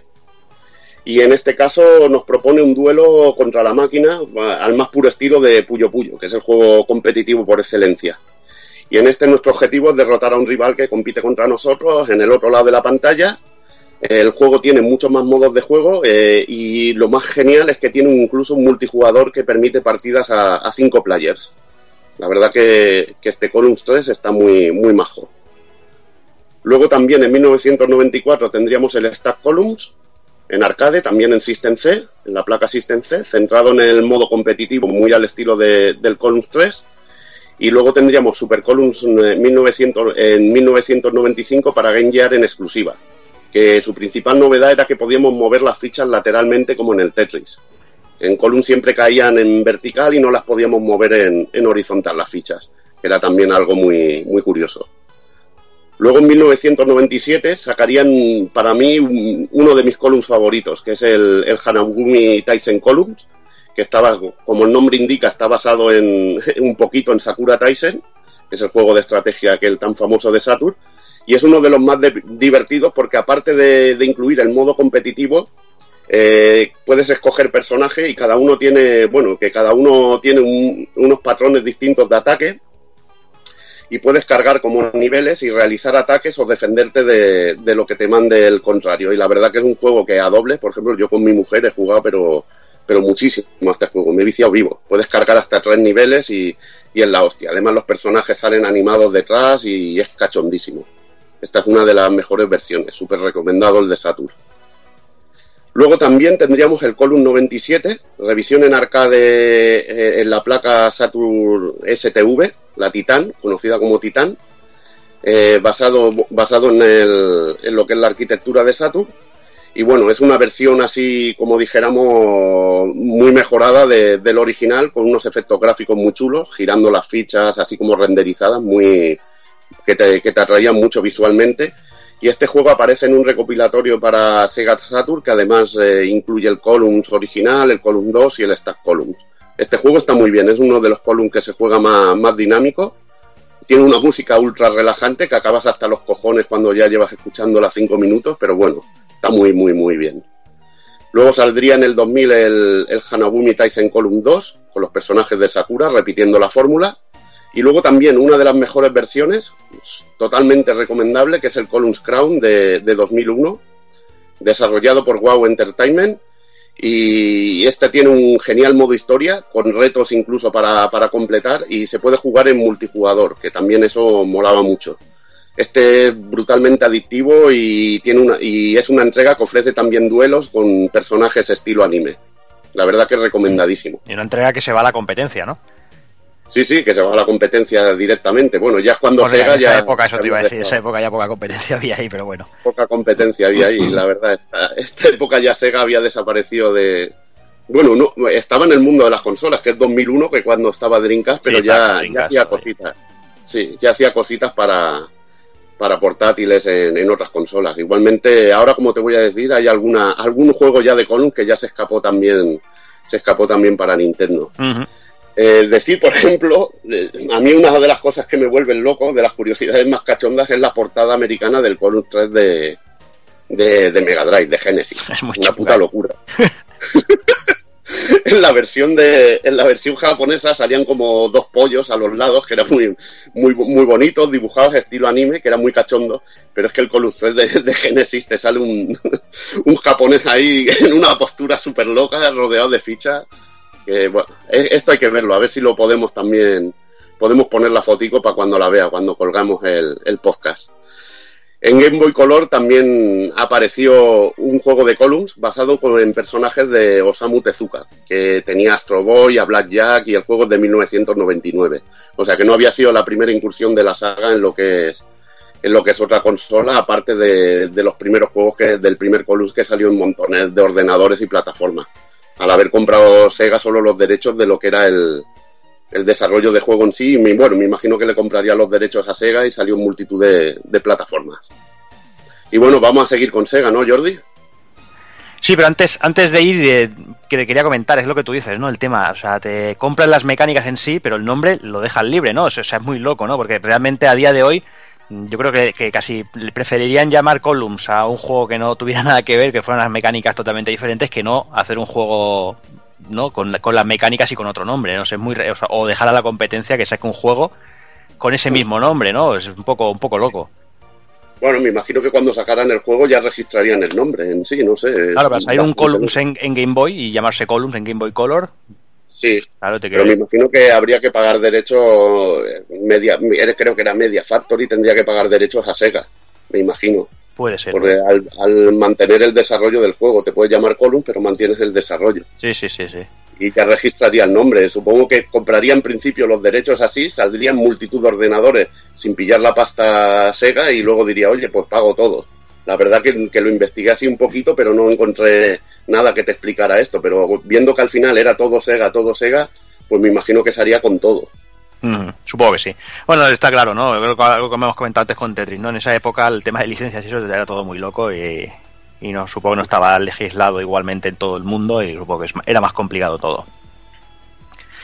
Pues venga, vamos, vamos con el siguiente. Vamos, como comentaba Evil, vamos a hablar de Puyo Puyo. Eh, Puyo Puyo para mí quizás es el juego de puzzles en mayúsculas, ¿no? Sé que hay muchos que, que me gustan, pero quizás el que más, más locura me ha dado fue, fue por Puyo Puyo.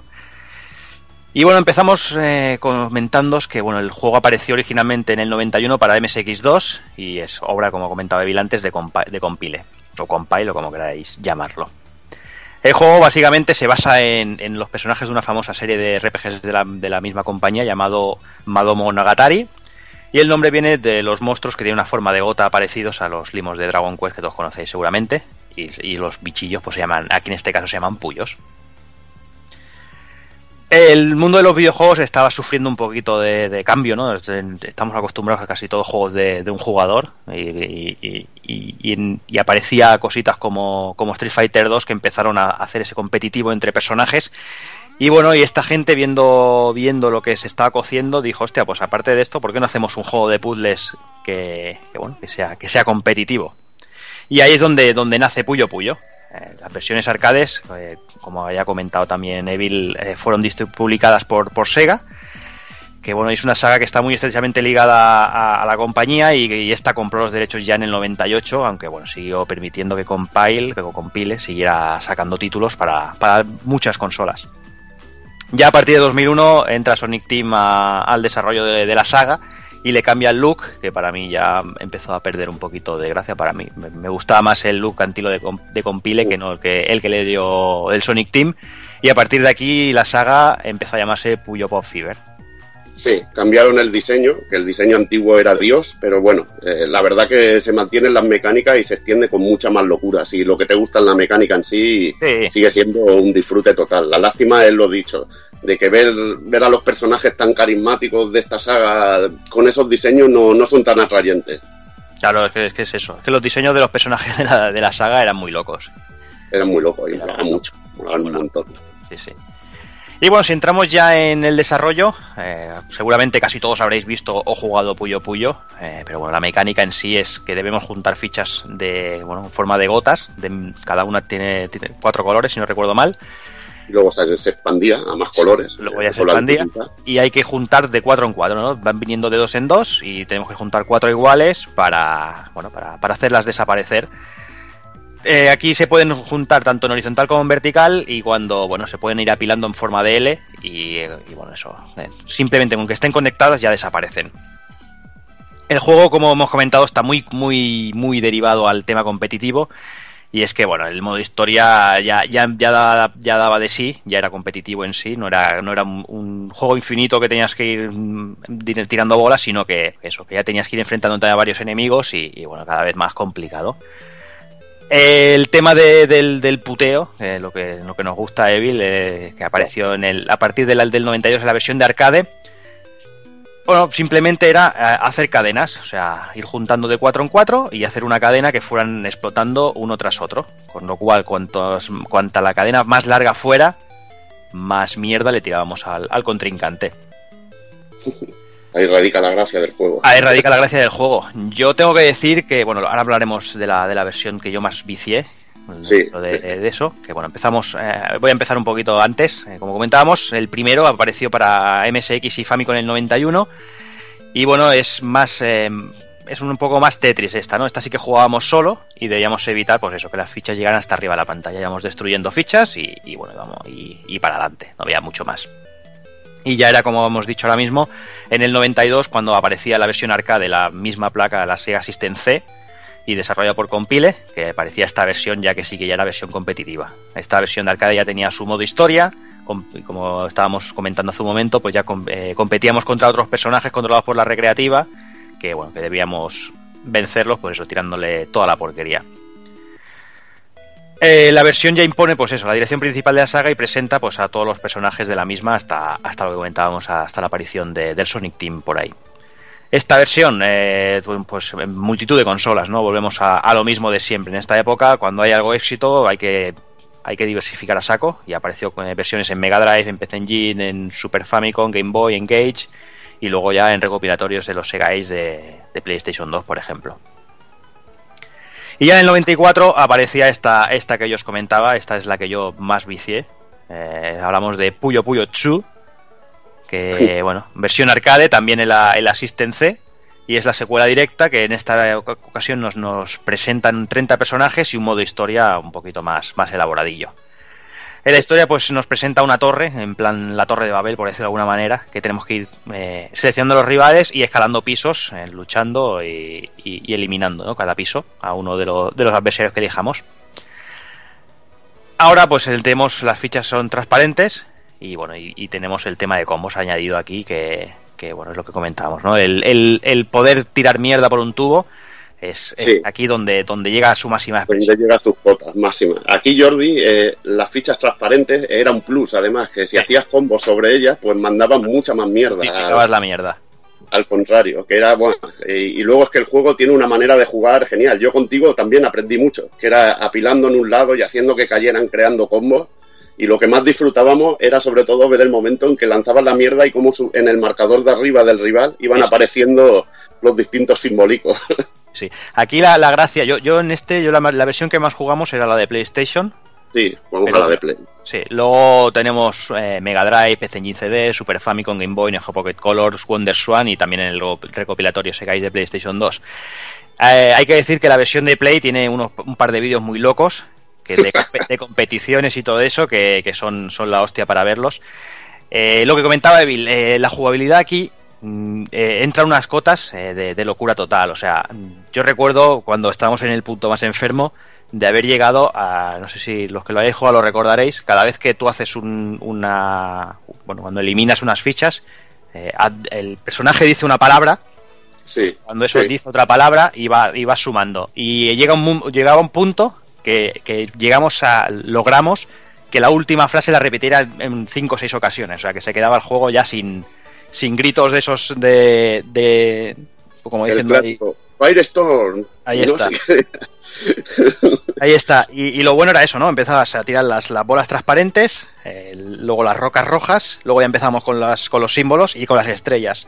Llegando a, a, tirar, pues no sé, varias estrellas doradas que era la, que era la ya al máximo, creo que era y la galaxia llegaba en un punto. Es que era una, puta locura. lo mejor de eso, lo mejor en una partida, por ejemplo, jugar contra ti o contra alguno de estos, es tirar un buen combo y que en ese momento el otro te contrarrestara con un combo porque te hacía una multiplicación y te mandaba el triple de lo que le habías enviado tú. Era una puta locura, tío. Sí, sí, ahí está. Aquí el, kit de la cuestión quizás es eh, construir súper rápido, construir a lo bestia, con, con, una coherencia, obviamente, no poner las, las fichas a lo loco, y esperar a, que sea el otro el que, el que haga el primer movimiento.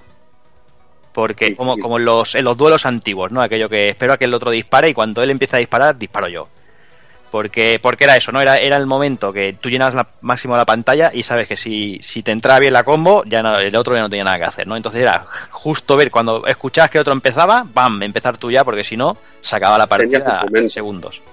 Tenías un momento en que podías tirar dos o tres fichas y tenías que guardarte lo que llamábamos una ficha de ignición, ¿no? Como dijéramos, una mecha preparada para romperla y que empezara a caer las columnas que habían preparado. Si tenías la putada que el otro te tiraba fichas transparentes, hacía combos pequeñitos y te tapaba lo que tenías preparado, te podía joder mucho, pero muchísimo. Que acababas hasta los cojones ahí. O que el combo se te rompiera y no acabara tirando tres o cuatro, tres o cuatro combos a la vez y que te puteara vivo, que se te quedara a medias. Pero bueno, lo que era, si lograbas hacer el contraataque bien hecho, le enviabas con, pero de vuelta, como, de, como lo llamamos nosotros, Digo, toma tu cambio, te mando el cambio. Ahí tienes el cambio. No, lo bueno era eso, ¿no? Lo bueno era ver cómo moría el otro y tú, y tú seguías haciendo combo, ¿no? Y seguía ahí. El otro ya muerto, que caía en las fichas y venga, y seguir ahí haciendo combo. Sería la humillación máxima. Aparte, aparte los sonidillos que sonaban, eras que eran brutales. El ring, ahí los, sonidillos que, eran bestiales. Puro vicio a doble. ya os digo, si, si, queréis saber lo que es esto, intentar ver los vídeos estos que comentamos, porque en Japón obviamente han habido muchas competiciones y mucha locura y hay partidas de esas como rollo como, como los Evos y eso con mogollón de público, allá las Puyo Festa, aquellas creo que se llamaban, o no me acuerdo bien bien cómo se llamaban, con un estadio lleno y dos tíos jugando a Puyo Puyo, o sea, muy loco todo. Loquísimo, pero muy loquísimo. Loco. La verdad es que, que, es un juego para jugar a dos players viciante total, viciante total. Venga, seguimos las versiones, seguimos con Puyo Puyo San en el 96, esta vez también para arcade y sobre la placa STV de Sega. Aquí el juego ya incluye lo, eh, eh, los Puyo Puyo han llamados, que son fichas especiales que desaparecen como las transparentes, pero además, como igual que la otra, también amplifican los daños al, oponente. Uh. Aquí también multitud de, versiones, eh, bueno, con versiones para Saturn, para Play, bueno, Saturn obviamente, eh, para Play, Nintendo 64, para PC y ya para Game Boy Color. Sí, decir que la versión de Nintendo 64 está muy chula tiene un manual y esto guapísimo con unas ilustraciones de los personajes de los personajes brutales. Quizá no tenía el encanto del Puyo 2, que es que era, era mortal. Quizá lo del Puyo Sana era mucho más bizarro aún, porque podían mandar unas locuras que no veas, pero también otra buena entrega para la saga conservando el, sabor clásico, tío. Sí, sí. Otra versión, Puyo Puyo 4 o Puyo Puyo N, en el 99. Puyón. Eh, sería Puyón. Puyo, Puyón. Puyón suena muy mal, tío. Puyol. ya te digo. Puyol, Puyol. que te eso, eso, como el personaje vietnamita de la serie esta de Kimmy Smith que se llama Puyón. Sí, sí, a eso, eso, a eso vería yo. y bueno, el juego apareció en un inicio para Drinkas y como principal novedad teníamos los ataques especiales. Eh, cambian los árboles de, de, algunos personajes para hacerlos un poquito más anime y no tan SD como, como hasta el momento era, era bastante de moda tiene otra pinta. A ver, no está mal, pero también es que a mí el antiguo a los super deformes, para mí es que eran, eran increíbles. estos molan porque son estos personajes, pero los ves ya de una manera tan seria que, no, te hace la misma gracia, no sé. Mm. Ahí está. No es lo mismo. Sí, sí, al ponerlo más serio pierde un poquillo ahí el, toque. El toque. Eh, esta versión tiene un, modo para cuatro jugadores muy divertido. Mm. Y bueno, y, eh, el modo, el modo este, bueno, ya lo había tenido una edición que había salido del, del Puyo Puyo 2 de, Super Famicom. Luego lo comentaremos un poco cuando hablemos de curiosidades. Pero bueno, y venía de serie en, en Dreamcast con lo de los cuatro mandos y en Nintendo 64 también. Decir que, que las versiones, bueno, que ahora vamos a hablar de las versiones que ibas a comentar, ya me he adelantado yo aquí. No, no, coméntalas, coméntalas. Puyo Puyón Party para Nintendo 64 o sea, es que lo de, lo de, Pollón Party suena muy mal, tío. ¿eh? Sí, Puyo Pollón Party podría sonar y, podría ser bastante, bastante bizarro. Y en Play recibe el subtítulo de Mian Carbunkel. Y bueno, también apareció en Game Boy Color. Estas versiones pues no tienen la resolución que, tiene la Dreamcast, no tiene esa calidad gráfica, pero bueno, también están muy, muy chulas. También mm. están muy chulas. Y bueno, vamos a finalizar la saga Puyo Puyo con Puyo, Puyo Pop, mina de Puyo Puyo en Japón, eh, para 2001 en Game Boy Advance, que este es el último juego desarrollado por Compile. Y bueno, el juego incluye un modo historia también, en el que hay varios circuitos para desbloquear galerías y todo esto. Y bueno, y se puede jugar hasta cuatro players con un solo cartucho, que bueno, eso Nintendo en esa época solía hacerlo bastante y la verdad es que era de, era de agradecer. Y bueno, vamos a, a, contar unas poquitas, unas poquitas curiosidades de la saga. Y seguramente algunos diréis, hostia, Puyo Puyo no me suena, pero si os hablo de, de, que las versiones de Mega Drive y Super Nintendo de Puyo Puyo japoneses llegaron aquí como Doctor Robotic Bean Machine o el Kirby's Avalanche, seguramente a muchos les sonará más. Ya en el año 2000 para PlayStation salió un recopilatorio de los dos primeros títulos de Mega Drive con soporte para la Pocket Station. Y lo interesante de este juego es la, la inclusión de un Quest Mode eh, que viene a, bueno, a ser una especie de RPG de Puyo Puyo que, con combates que consisten pues eso, en partidas de, del juego. Muy interesante, muy interesante este. Sí. Después, bueno, el nombre de Puyo Puyo Tsu, que comentábamos en la segunda entrega, viene a ser una coña en japonés sobre lo que sería el número 2 en inglés y además, pues la palabra original originalmente vendría a ser traducida como master o como maestro. Maestros los chinos que jugaban, tío, que no veas cómo le daban, tío. Oye, pues yo, que te diga, yo en aquella época, no sé yo si puedo... Bueno, eras un enfermo cabrón, que también hacías combos de esos, o sea... Sí, que... porque a ver, es que, es que, tío, es que, es que fue mucha enfermedad. Y creo que, a ver, viendo vídeos y todo eso, a ver, puede ser que no, ¿eh? puede ser que luego hubiera jugado con alguno me hubiera puesto el culo fino, ¿no? Pero, pero viendo ahí, me da la sensación de que algo eh, podría haber hecho en ese momento. Ahora no Igualmente, también al iniciar el juego, cuando jugabas a dobles, te podías poner la velocidad de caída de las fichas. Sí. Que salía el plato de curry ahí, que era muy cachondo. o sin picar, que eso, eso lo habíamos contado, eso mola mucho también. Sí, sí, y bueno, y salía la mascota que también sal, rompiendo una bolsa, petando una bolsa, soplando para iniciar la partida, pero lo de la velocidad era interesante, porque a mayor velocidad lo que querías era formar fichas rápido, claro. y a veces te subías la velocidad para fundir al contra el que jugabas, tío. Sí, sí, ahí está. Arma de doble filo. Sí, totalmente. Bueno, la versión de Super, la de Super Puyo Puyo 2, eh, permitía partidas hasta cuatro jugadores y llegó a tener un, eh, una segunda versión llamada Super Puyo Puyo 2 Remix que tenía un genial modo que nos permitía enfrentarnos a, a todos los enemigos. Una especie de, de borras de ese típico. Sí. Tenías la torre, pero en la torre tú, cada piso, seleccionabas a un personaje y te enfrentabas a él y pasabas al siguiente. Aquí te tenías que hacer toda la ristra de enemigos, tío. Era genialísimo eso. Mm. Bueno, pues Puyo Puyo San, que traducido es, obviamente es la palabra sol, trae también la coña en la pronunciación en el inglés al pronunciarse sol como san, eh, que coincide con el número 3 en japonés. A partir del 2001 la franquicia pasa a ser desarrollada por Sega y se renombra como Puyo Puyo Pop, eh, Puyo Pop perdón. El, el, primero de los juegos lo desarrolló el Sonic Team y cambia radicalmente el diseño de personajes y presenta una nueva protagonista llamada Amiti, Amitie. El juego pues ya propone nuevas mecánicas como los puyos, los puyos gigantes y además el, el, modo Fiber que bueno que ahí el juego ya se convierte en un locurón total. Sí, locurón, hay fichas cayendo, los, los puyos gigantes también eso, la verdad que los puyos gigantes Eso sí mucho. que tenía su, su gracia. Eso tenía su gracia. Decir una, también como curiosidad aquí aparte que la versión salió la, una versión para Dreamcast de este juego que los puyos eran sprites y sin embargo las versiones que salieron para Xbox, GameCube y, y Play 2 eran los puyos eran poligonales. Uh -huh. Tenían un efectillo al petar, un efectillo así de zoom muy curioso. Uh -huh. Que no hemos hablado mucho de los puyos, pero que también que los, una de las cosas más geniales de este juego es que las fichas tienen como ojos Sí. Y cuando dejas a una sola se queda ahí como tiene una mirada como triste, llorando no ahí, sé, sí. Con los ojos llorosos ahí. sentimiento y la verdad que es muy cachondo, tío. Muy cachondo eso. Sí, y además de objeto de merchandising loco también, el tema de Puyo Puyo. Sí, porque las gotas en peluche son la caña, tío. Sí, sí, sí.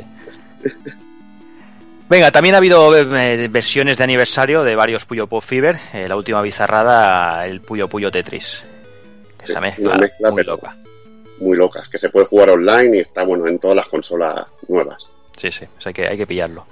Hay que flipar. Sí, porque además creo que el modo competitivo cada uno elige el juego que quiere, ¿no? Uno juega en el Puyo, el otro juega al Tetris y te vas tirando fichas y esas locuras. Está muy bien. Eso. muy cachondo. Sí. Bueno, hay un montón de juegos basados en Puyo Puyo, eh, muchos spin-off, como el Nazo Puyo, el Puyo Puyo Da de baile o eh, el Puyo Wars de estrategia. Eh, incluso en el 2005 un Puyo Puyo para Game Boy Advance con personaje de Gundam. Que también es, es muy loco todo. Y bueno, ya para finalizar, eh, comentar que la mascota de Compile llamada Carbuncle aparece en el juego como el que, como el que da el inicio a los combates y aparece como personaje secreto en alguno, en, en bastantes de ellos. Hay otros muy bizarros como el clásico esqueleto, el besugo Landman, que es el besugo ahí con, con pies, tío, es brutal. El, besugo, el besugo Jordi, ¿te acuerdas de los anuncios? El de la natación sincronizada. es muy loco. Es muy loco. Sí, sí, voy a intentar a ver si cuando publiquemos poner todas estas cosas que estamos comentando, porque son cosas que hay que ver. Que hay que ver para acompañarlo, porque la verdad es que son, son bueno, eh, es locura Japo en estado puro, vamos. Estado puro. O incluso también aparecía Satán. Eh, mira, que también hay cosas locas. Que bueno, que es lo que decimos, ¿no? La seña de identidad de la saga y es lo que, lo que me he adelantado yo, que es una cantidad de merchandising increíble. Que bueno, que, ya sabéis que los jabos para estas cosas del merchandising y, las locuras eh, son los número uno. Peluches, tazas, vasos, de todo, De todo, de todo. De todo. Vasos, vasos. Y, y bueno, luego la, lo que es una saga, como tú bien has dicho, es que es increíble. Es para mí el juego de puzzle competitivo por excelencia. Mm. Porque es que es el, que crea el pique, pero a lo bestia. Luego ya jugarlo a cuatro playas ya es locura. Porque también podías elegir a quién le tiraban las fichas y todo, y es que era, era una caña, tío. Una puta caña, tío. Una puta caña. Sí, sí, sí. Pues bueno, yo creo que hasta aquí vamos a dejar Puyo Puyo, eh, como hemos dicho, uno de los grandes juegos de puzzles, sobre todo en el, a nivel competitivo, y vamos a pasar a otro mm, también muy muy competitivo, o sea, muy competitivo, no, muy muy conocido y también pues otro otro buque del género que, que no es otro que Puzzle Boble Duki. Uh, pues si hablamos de que en su día también el Tetris marcó un antes y un después en su momento en las recreativas, en el mundo de las consolas, creo que Puzzle Bubble también tiene que ser recordado como esa máquina que no faltaba en ningún salón recreativo y que siempre estaba frecuentado por chicas. Realmente, es de, esos juegos que yo siempre veía a chicas jugando en el Puzzle Bubble, pues eso debía jugar yo también, madre mía. Y bueno, pues un juego muy divertido, sobre todo. Eh, oye, tío, es que lo que hacer, a mí me gustaba, ¿eh? Eso le gustaba a todo el mundo, el Puzzle Bubble, hombre. Y a mí, a mí, también me gusta y me hacía mucha gracia, sobre todo por, por toda la estética del juego y por dónde venía, porque es un juego que, eh, porque jugaba con la estética de personajes y enemigos del, del Bubble Bubble de, de 1986. Incluso en los créditos finales del juego podemos disfrutar de un remix de la música de Bubble Bubble original, también al final del juego. Aunque todo hay que decirlo que yo en su momento recreativa nunca llega al final del juego. Lo que más he avanzado ha sido cuando ya podía jugar en un mame que, que tienes monedas infinitas y cuitas de esas. Y bueno, luego dentro de cada una de las burbujas, que no son bolas, que son burbujas, todo hay que decirlo. Dentro de las burbujas tenemos eh, bolas de, burbujas de diferentes colores y dentro de cada una de, esas burbujas están los enemigos clásicos de la, de la saga Bule Bule. Encontramos al, al, Bubla, a Boris, a Bonner, al Baron Bubla, a Bonnie, a Benzo, a Po y, al, y, los, y, y, los dos dragoncitos que son los protagonistas que les tenemos en la parte de abajo de la, de la pantalla. El juego fue lanzado en dos versiones completamente diferentes. La primera en junio de 1994, eh, que salió solo en Japón, eh, con el título preliminar que de, Puzzle Booster, bajo la, placa Taito System, una placa de 16 bits arcade lanzada en 1988 que tuvo juegos hasta el año 1994, juegos como Rastan Saga 2, el fantástico Rambo 3, Silent Dragon, eh, y el Sonic Blastman, que a mí me hacía, mucho, me hacía mucha gracia, e incluso el Space Invader DX.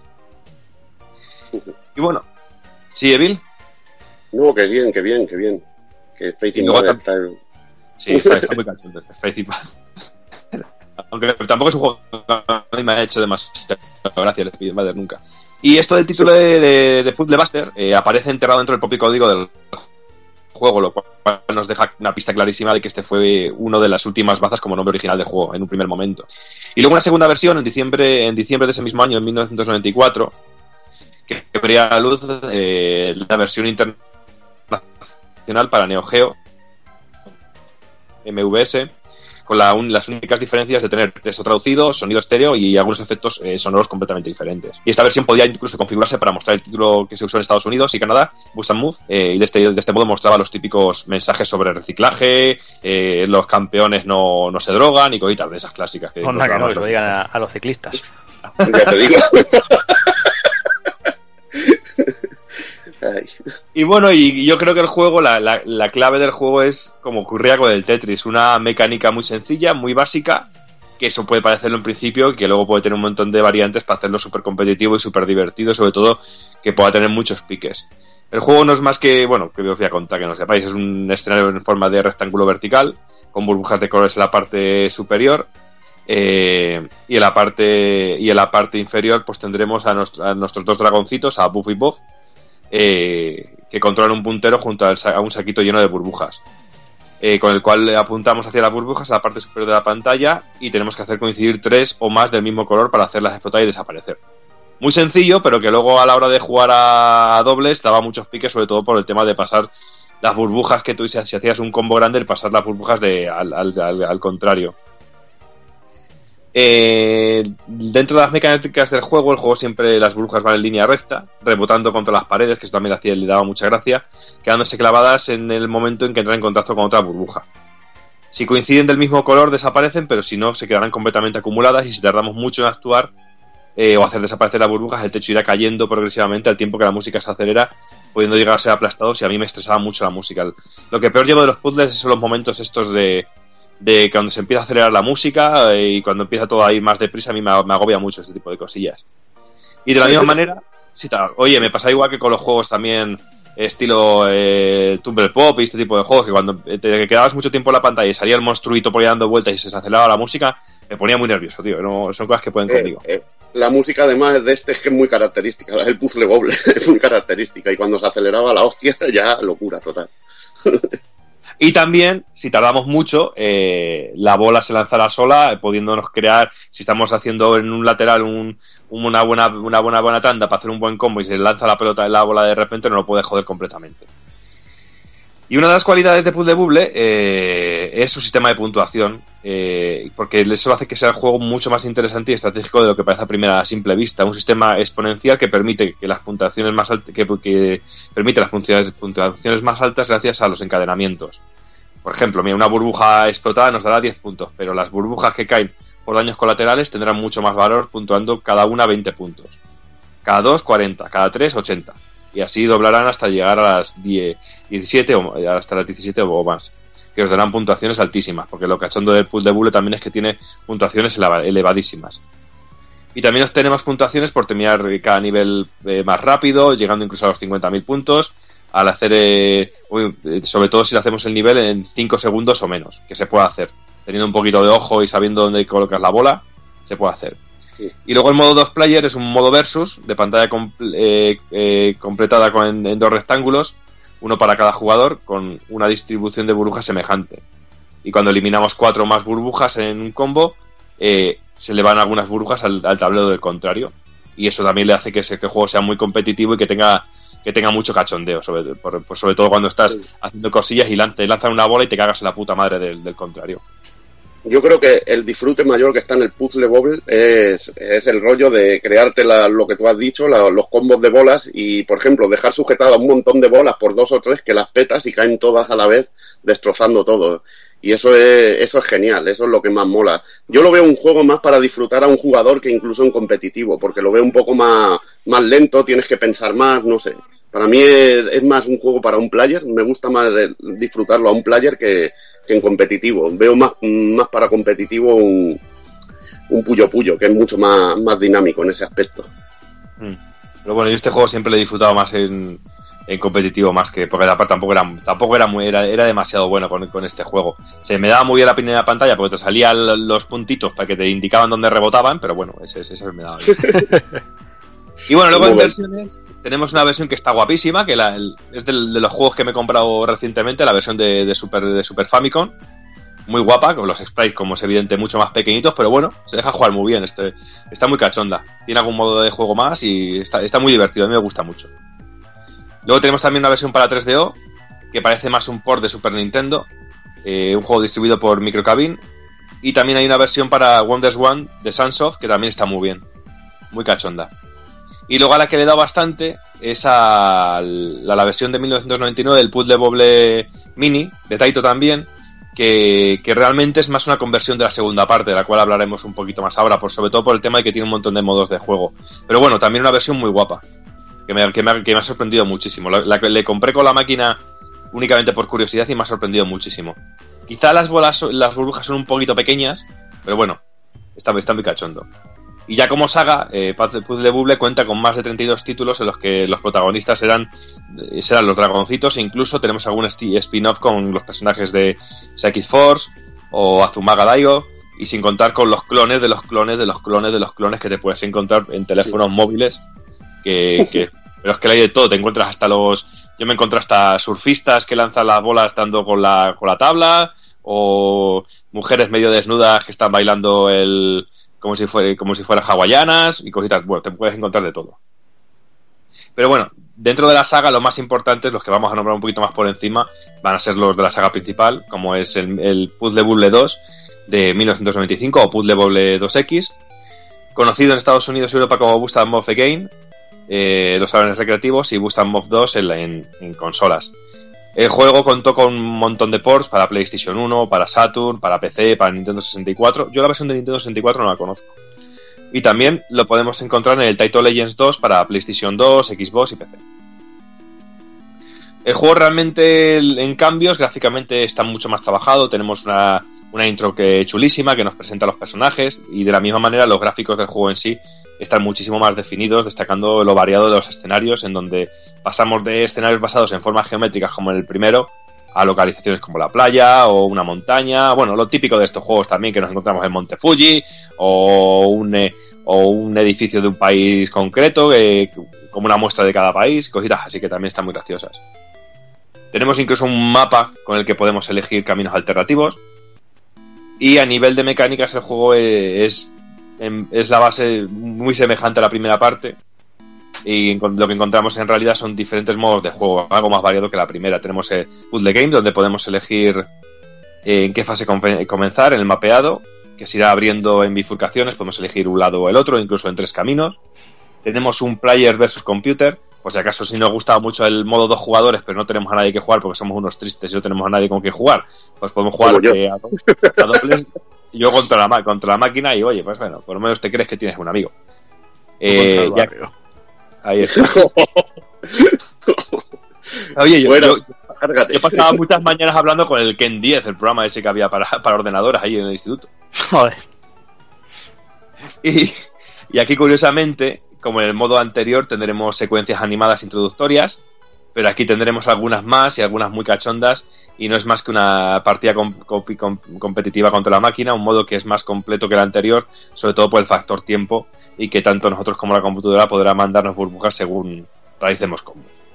En resumen, eh, esta segunda parte supera al original en prácticamente todo, ya que la jugabilidad del mismo está muy mejorada y es mucho más completa, pero sobre todo es por el tema de su rejugabilidad gracias a los caminos alternativos y sobre todo las horas interminables que podemos dedicar al mismo con el nuevo modo de juego que, que es todo un pique, sobre todo si, como hemos dicho antes, no tienes a nadie con quien jugar para poderte picar contra, contra la máquina recreativa. Y bueno, luego tendríamos en 1996 el Puzzle Bubble 3, que coge todo lo del 2 y lo da una vuelta de tuerca, pero aparte de eso también podemos escoger personajes. Tenemos personajes para escoger como los dragoncitos, tenemos también una especie de, de Ryu ahí un poco extraño, tenemos también a Sonic Blastman que te lo puedes escoger. Y bueno, aquí tiene la variedad de que cada uno de los personajes pues tiene una especie de secuencia de bolas diferentes que hace que tenga como, como habilidades para los personajes. Empezó a meter un poquito más de habilidades, y cogitas un poquito así de cachondas. Quizá el, título de la saga que menos conozco, realmente, el 3. Pasé del 2 directamente al 4 a, jugar bastante. Aunque todos estos ya te digo que en salones recreativos yo por aquí por mi zona no vi ninguno. Yo vi el 1 aquí en los salones y al resto los he ido conociendo por, por MAME y ese tipo de sistemas. El 2 se vio mucho también, Doki. Ya, pero aquí nosotros no, nosotros aquí solo vimos el 1. El 2 no lo tocamos.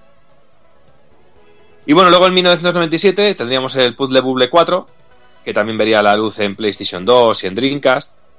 Y es un juego que cuenta con, una cantidad indecente de niveles, pero exageradísimo. Incluso la versión de consolas disponía de un editor de los mismos, lo cual le daba un plus todavía. Era como tener la recreativa en casa, pero encima con un montón de cosas más porque podías crear tus propios niveles. Y esta encuentra entrega de Puzzle Bubble introduce nuevas cositas como son los sistemas de poleas y reacciones en cadena y eso estaba muy guapo, porque nos, a veces nos ponían niveles con, con tres bolas en un lado y dos en otro y que estaba inclinado, pero si poníamos más bolas en un lado, se inclinaba hacia el otro, bueno, muy cachondo, que le daba como una dinámica mucho más divertida y más posibilidades. Y luego el modo de juego, pues teníamos un porrón también, teníamos el modo puzzle, teníamos el, el story puzzle, teníamos el, el historia versus, teníamos concurso, que es un simple torneo en el que se debe luchar y derrotar a tantos oponentes como sea posible. Tenemos jugador contra jugador, que es un multijugador. Tenemos el modo desafío, que se clasificará por habilidad. eh, que también está, está, muy divertido, y el modo edición que, como he dicho, que permite crear los niveles que podemos hacer hasta 25. Y es muy, es muy gracioso. Y luego ya en, personajes, si antes teníamos unos cuantos personajes en el anterior puzzle buble, ese tenemos un montón. Tenemos a los dragoncitos, tenemos a Debeleon, que es como una especie de dragón eh, oscuro, enemigo de estos de los protagonistas. Tenemos al Canet, tenemos a, a Marino, tenemos a Kurora, a Tamtam, a Gleon, a G, a Abram, a Giant, que es muy cachondo, que es un que es una especie que, que tiene un traje robótico que, es una armadura gigante, que está muy cachondo, que es el personaje que más me gustaba. Y bueno, tenemos a Madame Luna, a Dredd, pues bueno, un montón de, de, novedades que traía y quizá el puzzle bulle más, más completo de todos, pero me sigo quedando con el 2. No sé por qué le tengo mucho cariño al, al 2, pero el 3 sí hay de reconocer que es el que, el que viene más completo, sobre todo a nivel de, de, de, personajes y de, y de estilo de niveles y sobre todo el editor. Que el editor es, del, de los juegos que sí me gustaría hacerme con él algún tipo de consola para poder jugar bien al editor de niveles y hacer alguna locura por ahí. En Dreamcast está muy majo. En Dreamcast ya te, te aseguro que está muy, muy guapo. A mí yo, yo pienso como tú también, que el 2 es el más clásico quizá, ¿eh? pasa un poco como con Puyo Puyo, que el 2 es el, el que te marca, ¿no? Y si te marca Puzzle Bobble 2 es que es por algo, es porque es el que, el que más disfrutaste seguramente en la época. Es lo que, lo que también pienso. Y bueno, Doki, vamos a pasar a, a Tyson Puzzle Dama. Un juego, bueno, otro juego de puzzles, pero claro, Konami también quería su parte del pastel y, su juego de puzzles. Y en este caso debuta en arcades en julio de 1994, el Tyson Puzzle Dama. El desarrollo del juego es muy similar a, Puyo Puyo, es competitivo y en él tenemos que juntar tres bolas de colores. Eh, y al contrario de, putear con bolas encapsuladas, cuando haces combos envía, envías lo que diríamos bolas encapsuladas al rival. Y lo mejor del juego, para mí, el, lo que más me gusta son las jetas de los personajes al atacar, que tienen unas animaciones geniales y, loquísimas, tío. A mí me, apasiona.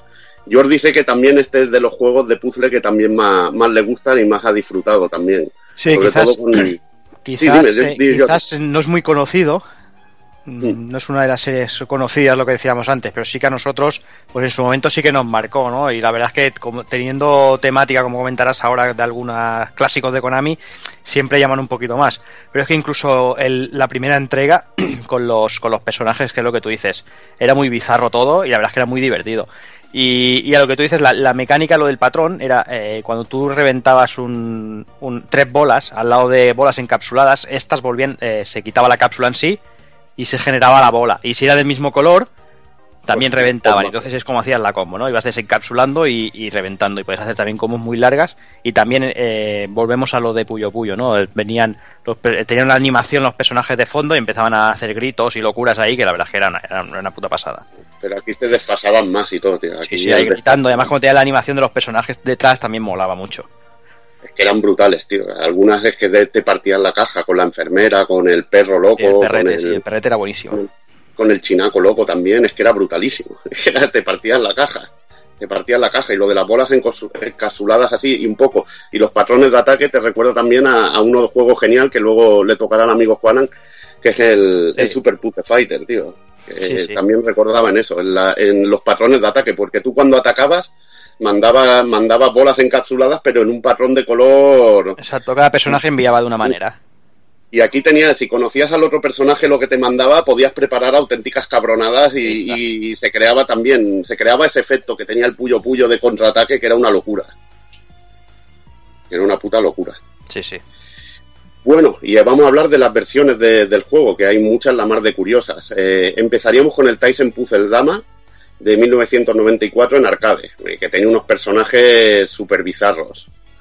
Eh, después tendríamos el Suyoshi Shikari Shinasai Tyson Puzzle Dama para Super Famicom y que está basado en un manga con personajes aún más bizarros incluso que la recreativa, que es lo que recordamos. Sobre todo, este juego de en Super lo, lo quemamos vivo y lo disfrutamos, pero cosa mala. Pero cosa mala. Después tendríamos el Twin Bee Tyson Puzzle Dama de 1994 para Play, que fue uno de los primeros juegos de Konami para la, para la consola de Sony. Y bueno, no estaba muy bien pulido, tenía unos tiempos de carga bastante largos, pero bueno, molaba mucho verte este tipo de juego con los personajes de Twin Bee Y bueno, luego contaremos una curiosidad sobre el mismo que lo hace muy, muy apetecible su, su adquisición. Después tendríamos el Tokimeki Memorial Tyson Puzzle Dama de 1995 en arcade, Play, Sega Saturn y, Play, y PlayStation Network.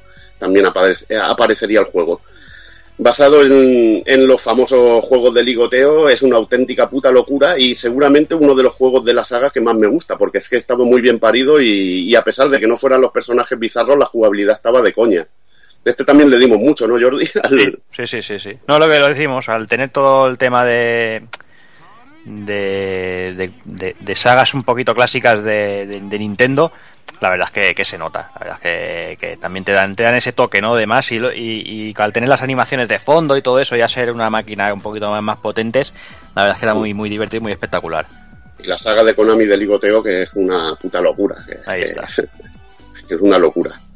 Después saldría Chibi Maruko-chan no en Puzzle Dama en Sega Saturn en 1995 con temática de Chibi Maruko-chan, que tenía también los derechos Konami y sacó varios juegos de, sobre este personaje. Y luego tendríamos Susume Taisen Puzzle Dama en 1996, que saldría también para Play. Y sería como una segunda entrega del arcade. La verdad que también genialísimo. Y también una versión de 1998 de este mismo juego para Nintendo 64, que esta es bestial, uno de los mejores juegos que, que puedes encontrar en la consola. Además, gráficamente está de la hostia, con sprites, muy, muy, muy genial. Luego tendríamos Tokimeki Memorial 2 Tyson Puzzle Dama en 2001 solo para, Play. Eh, basado en Tokimeki Memorial 2, los personajes.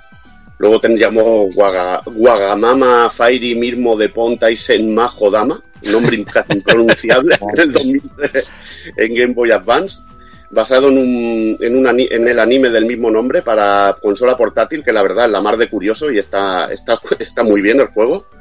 Y luego tendríamos por último, así, eh, para nombrar, el Popping Tyson Puzzle Dame Online de 2004 para Play 2, con temática basada en Popping Music y con modo online en Japón. La verdad que esto debía ser la caña.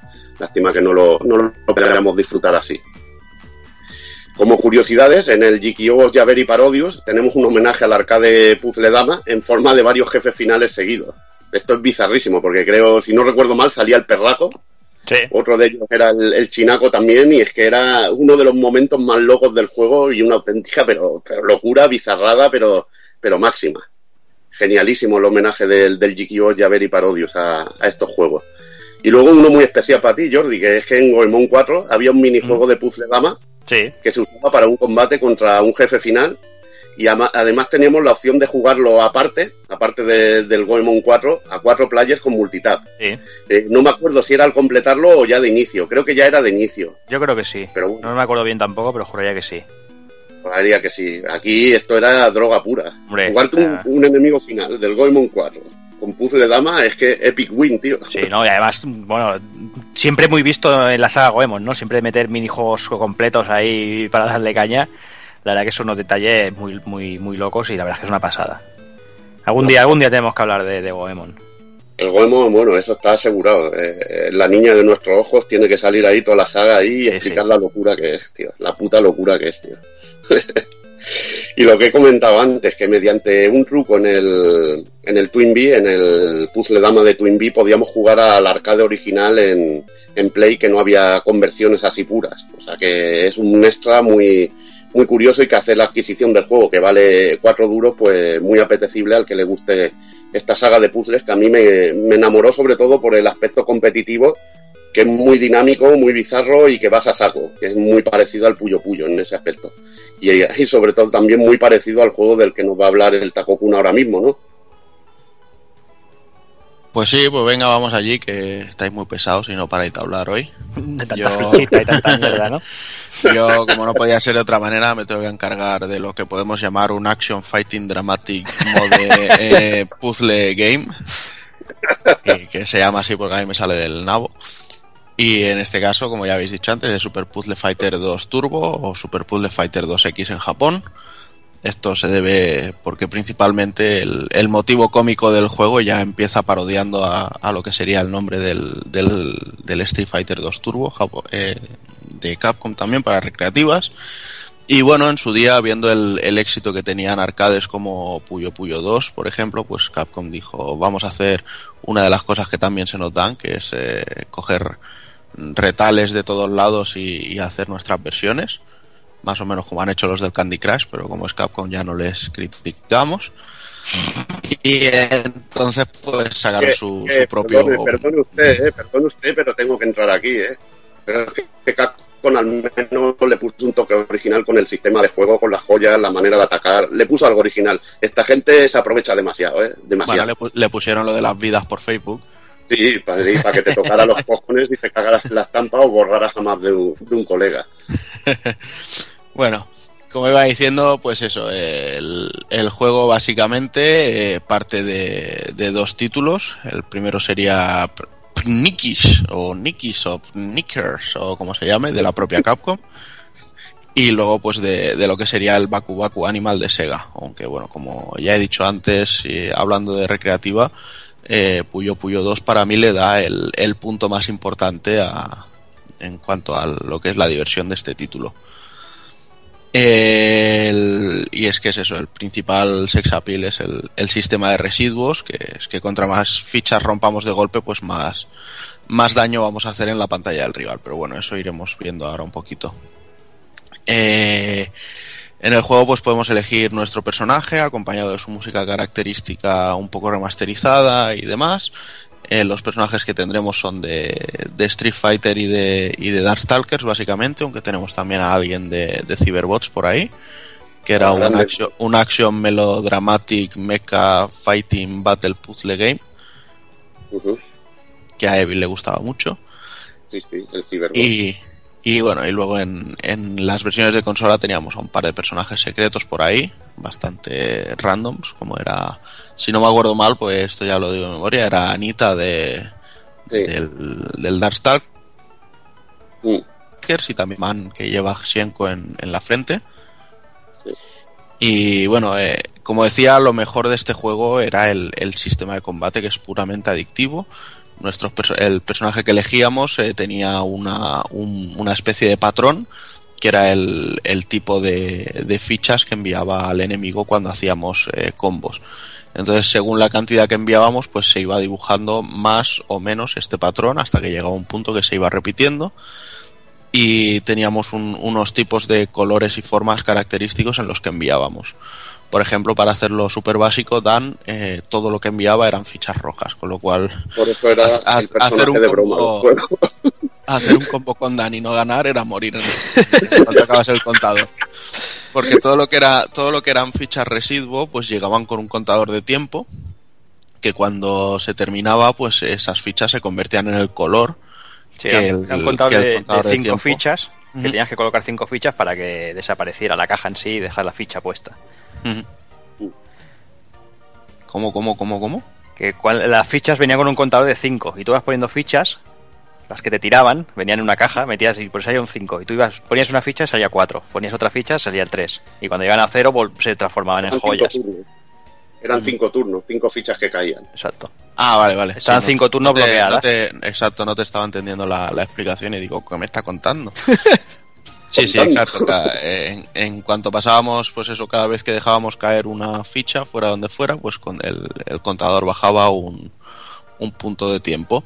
Y entonces se convertían en, joyas o bloques o gemas o como lo queramos llamar de, un color que, del color que, estaban basados. Y la gracia del juego estaba en que teníamos unas fichas que eran así como redondas, eh, circulares, que parecían como el efecto del inicio de, de algunos combos en, en, Street Fighter Alpha que nos servían para, para reventar todas las fichas que estuvieran intercomunicadas de ese color dentro de sí, esa si zona. Caían sobre, si caían sobre un color, porque si las tirabas al suelo que no había nada, petaban y no hacían nada. Exacto, subir puntos. subir puntos. Y luego, pues bueno, también teníamos los diamantes que directamente petaban todas las fichas del, del color sobre el que las hubiéramos dejado caer a no ser otra vez que la dejáramos en el suelo, que directamente pues nos daba puntos. Y es eso, entonces cuando hacíamos un combo al otro jugador, pues salía en plan haciendo ataques característicos de, del personaje, con sus vocecillas muy graciosas y demás. Y luego, pues no, si, si ese superataque servía para matarlo, pues nos salían el, rollo del fondo de luces de, los super combos que teníamos en, Super Street Fighter 2 y, y posteriores juegos. Eh, para mí destacaba muchísimo en, en, cuanto a la banda sonora el, el, tema de Sakura, el normal. De hecho, siempre que jugaba yo como segundo player la cogía para, para que saliera su, su tema. Y luego podíamos desbloquear también eh, el mismo tema, pero en, en, versión vocal, que se llamaba I Want You to Know, y estaba compuesta por Tatsuro Suzuki, interpretada por, por Yuko, Yuko Sasamoto. El juego en sí, pues bueno, salió en, un montón de plataformas y aunque no tuvo continuaciones, por desgracia, eh, vemos eh, un juego de este estilo también en PSP, lo que pasa que está con temática de Monster Hunter, incluso en Mortal Kombat 10, si, si no he escuchado mal por ahí, también había un, un minijuego similar. Y bueno, y luego los personajes, eso sí, se reutilizaron para hacer el, el gracioso juego de lucha de Pocket Fighters, que también era una caña brutal. Uh -huh. Yo recuerdo, recuerdo partidas muy, muy bestias a este juego y sobre todo mola mucho cuando empiezas a juntar fichas, que sé que esto se lo voy a joder a Evil porque sé que lo iba a decir. Sí, sí. Cuando, cuando empiezas a juntar fichas de un color y haces unos pedazos de ladrillones ahí que te ocupa más de media pantalla. Los lingotazos. Los y si lingos. lo haces de varios colores y mezclas que vaya, uff, y haces que, vaya, un combo. que vayan cayendo en combo. Pero lo mejor, Evil, era cuando hacías un, un, una, una, un lingotazo de esos y, y, no te, y no te aparecía nunca la puta ficha para meterlos, tío. Eso sí que era ya. y te jodían la vida, te jodían la partida y, y tú ahí con una, una preparada de Dios y, y, y, no te llegaba nunca la ficha. Estaban ahí flotando. O preparabas cuatro o cinco lingotes que dices, ¡buah, la que le voy a liar! Y el otro cabrón te tapa y dices, me cago en me cago en diez. Lo de los patrones era importantísimo, lo que comentaba Juanan, sobre todo. Yo me cogía, por ejemplo, a Donovan porque sí. tenía un patrón súper cabrón de fichas para mandarte y es que era esencial. Sí, pero a mí es que el, el, el, diseño de Donovan me ha dado siempre tanto asco que ya solo por eso lo, lo vetaba, ¿sabes? pues era el mejor personaje, tío, sí, para mí, de, de yo, más cabrones. Yo, yo personajes que me mole llevar. Si el diseño no me mola, pues les dan bastante por saco. Pero sí, era uno de los que enviaban las fichas. Eh, Gouki, aparte, era uno de los que enviaban las fichas más, más jodidas. Pero lo del Dan es que imagínate, lo que hemos hablado de los lingotes, que te mandara todo rojo. Cuando acababa el contador, pues te, te, te salía abajo una gema roja que te mataba directamente el otro nada más dejar caer lo que fuera, tío. Es que... Y molaba mucho el contador, que te contaba fichas 99, lo que iban cayendo un poco en secuencia y te daba tiempo a crear un poco de contraataque, que también creaba diversión en el juego. Esa es, es sobre todo uno de los puntazos del mismo. Y bueno, pues como yo ya estoy liado, ya he soltado aquí mi parrafada, pues vamos a soltar otra pues, sobre la saga Magical Drop de, Data EAS, que, que, lanzó en 1995 el primer juego de la misma, conocido como Chain Reaction en, en Occidente, en formato arcade. A partir del primer juego se adoptó el nombre japonés para todas las versiones. Y bueno, decir que tiene una jugabilidad muy dinámica. Cogemos bloques de fichas y los lanzamos a la parte superior de la pantalla y si formamos líneas verticales de, varios colores, estas desaparecen y se pueden desencadenar potentes combos de, fichas cayendo, sobre todo si logras intercalarlas. No faltarán las fichas especiales para limpiar la, la pantalla y bueno, comentar que, que, es un juego de también de jugabilidad muy, muy dinámica y furiosa. Controlamos al personaje abajo recogiendo fichas y soltando a saco, que también ha, tenido cantidad de, de, de clones. El primer Magical Draw, como hemos dicho, en 1995, llegó a salir también en Super Famicom, Saturn y Play. Luego tendríamos el Magical Drop en 1996, que es una mejora gráfica de, del anterior, salió en arcade. Y bueno, este también tuvo conversiones a Super Famicom, Sega Saturn, Neo Geo, Neo Geo CD y Neo Geo Pocket Color como Magical Drop Pocket. Decir de esta saga, que del Magical Drop, que también los personajes son súper bizarros, y se corresponden a, a, las cartas del tarot. Decir que también es loquísimo, sobre todo disfrutan mucho con la animación en pantalla de atrás de los personajes. Por ejemplo, había un crío que creo que era Teful, el tonto, con el moco, tío, que se le ponía a girar ahí como, como el rollo Bochan en Sinchan y es que era, era pero una putísima caña.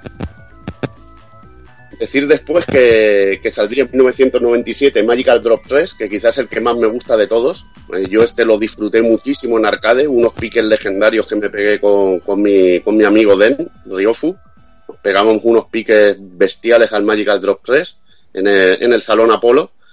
Eh, mejora mucho más la calidad del juego, mucho más dinámico que los anteriores, incluso los personajes anime, las animaciones que tienen detrás son mucho mejor.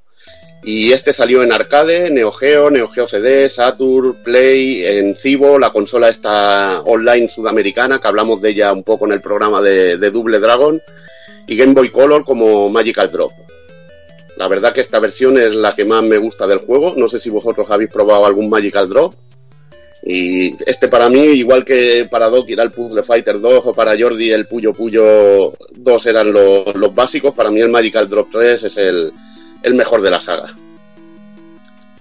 Después en 1999 tendríamos Magical Drop F, exclusivo para Play. Eh, tiene una intro anime y el diseño de los personajes es mucho más serio, es estilo anime, pero mucho más serio, no tan deforme y tan cartoon la verdad que está bien, pero a mí este cambio de personajes así no me, no me acaba de, gustar. Pero bueno, conserva la, la, jugabilidad de la saga, que es lo que, es lo que importa.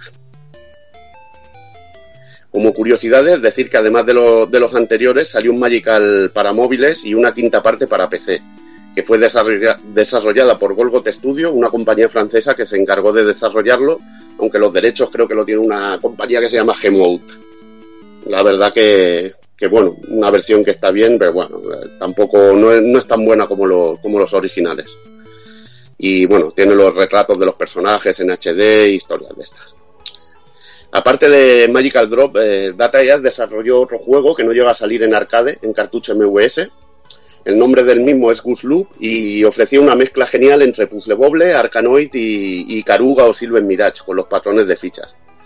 Eh, hay un homenaje en el Magical Drop 5 a este juego que podemos jugar, ya que podemos jugar partidas, al igual que en Puyo Puyo versus Tetris, que hemos comentado, que antes comentaba Jordi, podemos jugar o en modo Goose Loop o en modo Magical Drop y hacer un versus así, la verdad que es muy, muy bizarro.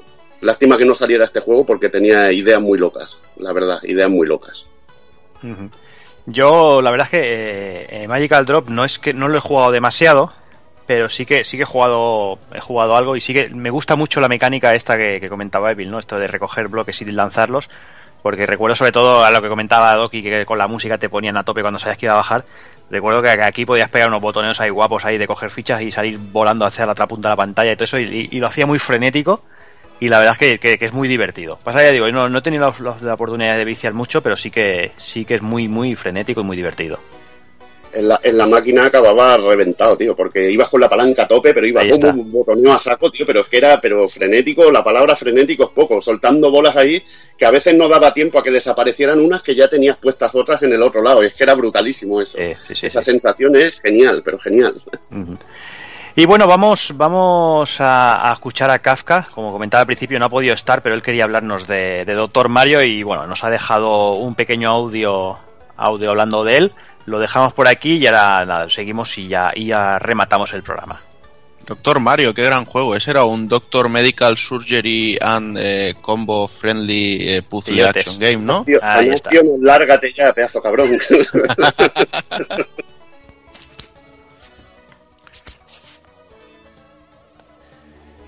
Muy buenas, compañeros, amigos, nenazas de pulpo frito.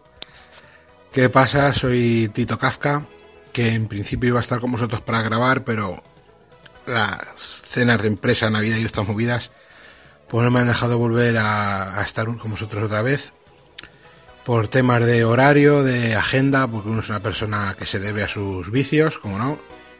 Y tengo muchos y no son baratos, así que Nada, esta vez no podré estar con vosotros una vez más, pero bueno, ya queda menos para el día que pueda volver a estar en directo con vosotros. Que lo echo de menos, os echo de menos a vosotros. Juraré no haber dicho esto, aunque no sea más que bajo el influjo de alguna droga psicotrópica y algún golpe de falo plastiquero de esos que le gustan tanto a Juanan.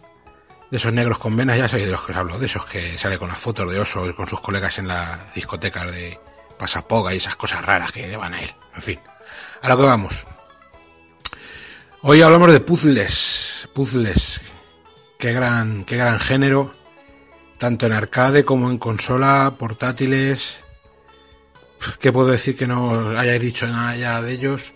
Me hubiese gustado estar con vosotros para hablar y debatir sobre los Action Puzzle Games, que son, en realidad son mis favoritos, tanto en arcade como en, en consola, son los que más, seguramente, junto con los de lucha, habré dinero habré invertido en ellos en un recreativo. Pero bueno, eso quizá pronto, pronto toque. Tiempo hay, como dicen eso.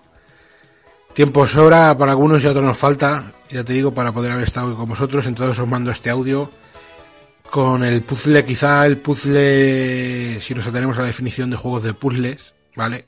Porque lo de juegos de habilidad ya lo hemos dicho muchas veces, o por lo menos yo lo habré dicho muchas veces, que no me gusta el término de juego de habilidad, porque realmente creo que videojuegos que no requieren una habilidad yo no conozco ninguno, sino es una habilidad de coordinación, es una habilidad de, rapidez mental.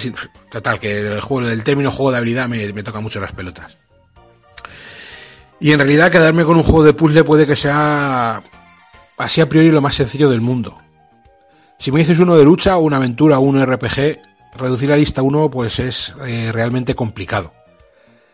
Si bien es cierto que hay grandes juegos de puzzle y he invertido no pocas horas en acertijos y esas mierdas, Debo reconocer que mi corazón pertenece a Nintendo. Si gusta más bien y si no, pues nada, ¿qué vamos a hacer? Nintendo nos entregó no pocos juegos de este estilo. Pues ahí tenéis Yoshi's Cookie, Wario Woods, Mario Yoshi, Kirby Ghost Trap, o Avalanche, que algunos conocerán como Kirby's Avalanche, el Picross Pokémon Puzzle League, el mismísimo Tetris en la Game Boy, en, en Nintendo, en Nintendo 64, en 3DS, la Nintendo Puzzle Collection, hay sagas muy locas llenas de ellos, como Lighton, por ejemplo, también. Pero sin duda, a la que aún en día hoy más horas hecho es sin duda a Doctor Mario. Rojo, amarillo y azul son los colores de los virus que nos encontraremos en las botellitas de, este Doctor Mario, así como el de nuestras pirulas. Colocarlos en grupos de cuatro unidades, eh, las píldoras valen como dos unidades combinables de colores y los virus cuentan como una pues eso hará que vayamos limpiando la pantalla poco a poco de una manera realmente adictiva y emocionante. creo que la versión a la que más tiempo pude jugar fue sin duda la de Game Boy, a la monocroma, ¿vale? Pero tiene un diseño delicioso que nada tiene que envidiar a su hermana de NES lanzada en el 90. Luego pude disfrutar de la versión de 16 bits que además venía con Tetris de compañero, algo realmente orgásmico y seminal dando lugar a uno de los juegos que aún a día de hoy he hecho mis ratillos en mi Super Nintendo. Este juego es obra del magno y histórico y mítico Gunpei Yokoi, que sin duda os sonará a todos de la típica historia de las Game Watch, Donkey Kong con Miyamoto, el robot Rob, tiene algo que ver Metroid, Kid Icarus, la Game Boy como os digo, en la Virtual Boy, la Wonder Swan también.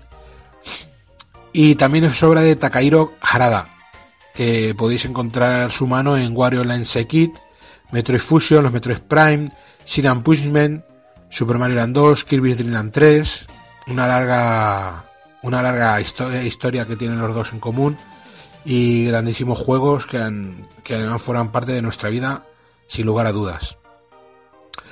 Eh, a las notas, pues en efectos de sonido y las músicas eh, teníamos a Hirokazu Tanaka, que es el encargado de Radar Scope, Donkey Kong, Donkey Kong Country 1, 2 y, eh, perdón, Donkey Kong los clásicos 1, 2 y 3, Will Goodman, Dahan, Breaking Crew, Metroid, Kid Icarus, Super Mario Land, con un músico en que te cagas, el Tetris de Game Boy, Earthbound, e incluso en Smash Bros. Brawl y Smash Bros. for Wii U y 3DS. También tiene, junto con otros autores, lógicamente, y también tiene algo que ver. El éxito de este juego y el cariño que los jugadores le tienen ha hecho que Doctor Mario se pase por Smash Bros.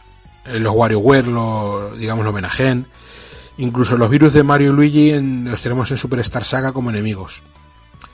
El juego aparece versionado incluso con el nombre de Bactericide en el Marvel Training. Se lanzó una versión para Nintendo 64 y se incluyó en Nintendo Puzzle Connection en Japón para GameCube. Así como una versión en Game Boy Advance del 2005 que creo que se titulaba Doctor Mario en Puzzle League o algo así Incluso también salió dentro de la serie NES Classic y las consolas virtuales de Wii 3DS. E incluso tuvo el honor de estar en los Play Choice 10 y en las recreativas Versus de Nintendo, esas que tenían dos, que no eran más que adaptaciones de sus, de sus juegos para recreativa.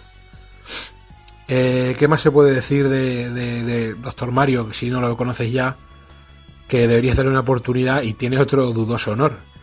No sé si recordaréis que a finales de los 90 eh, lo que entonces denominábamos los bacalacas, o los bacalas, o los mascachapas, o cada uno lo denominaba como quisiera, tenían marcas de ropa, entre comillas, destinados para ellos. Porque luego cada uno se ponía lo que quería, pero vamos, eh, por ejemplo, Los Dale era, digamos, de, de, no nazis, pero de, digamos, de fachas, decían entonces. O Black Dragon, o Scorpion, o Scottish Clan, eran marcas de bacalas. Pues Black Dragon, por ejemplo, usaba el logo del dragón de, de Mortal Kombat.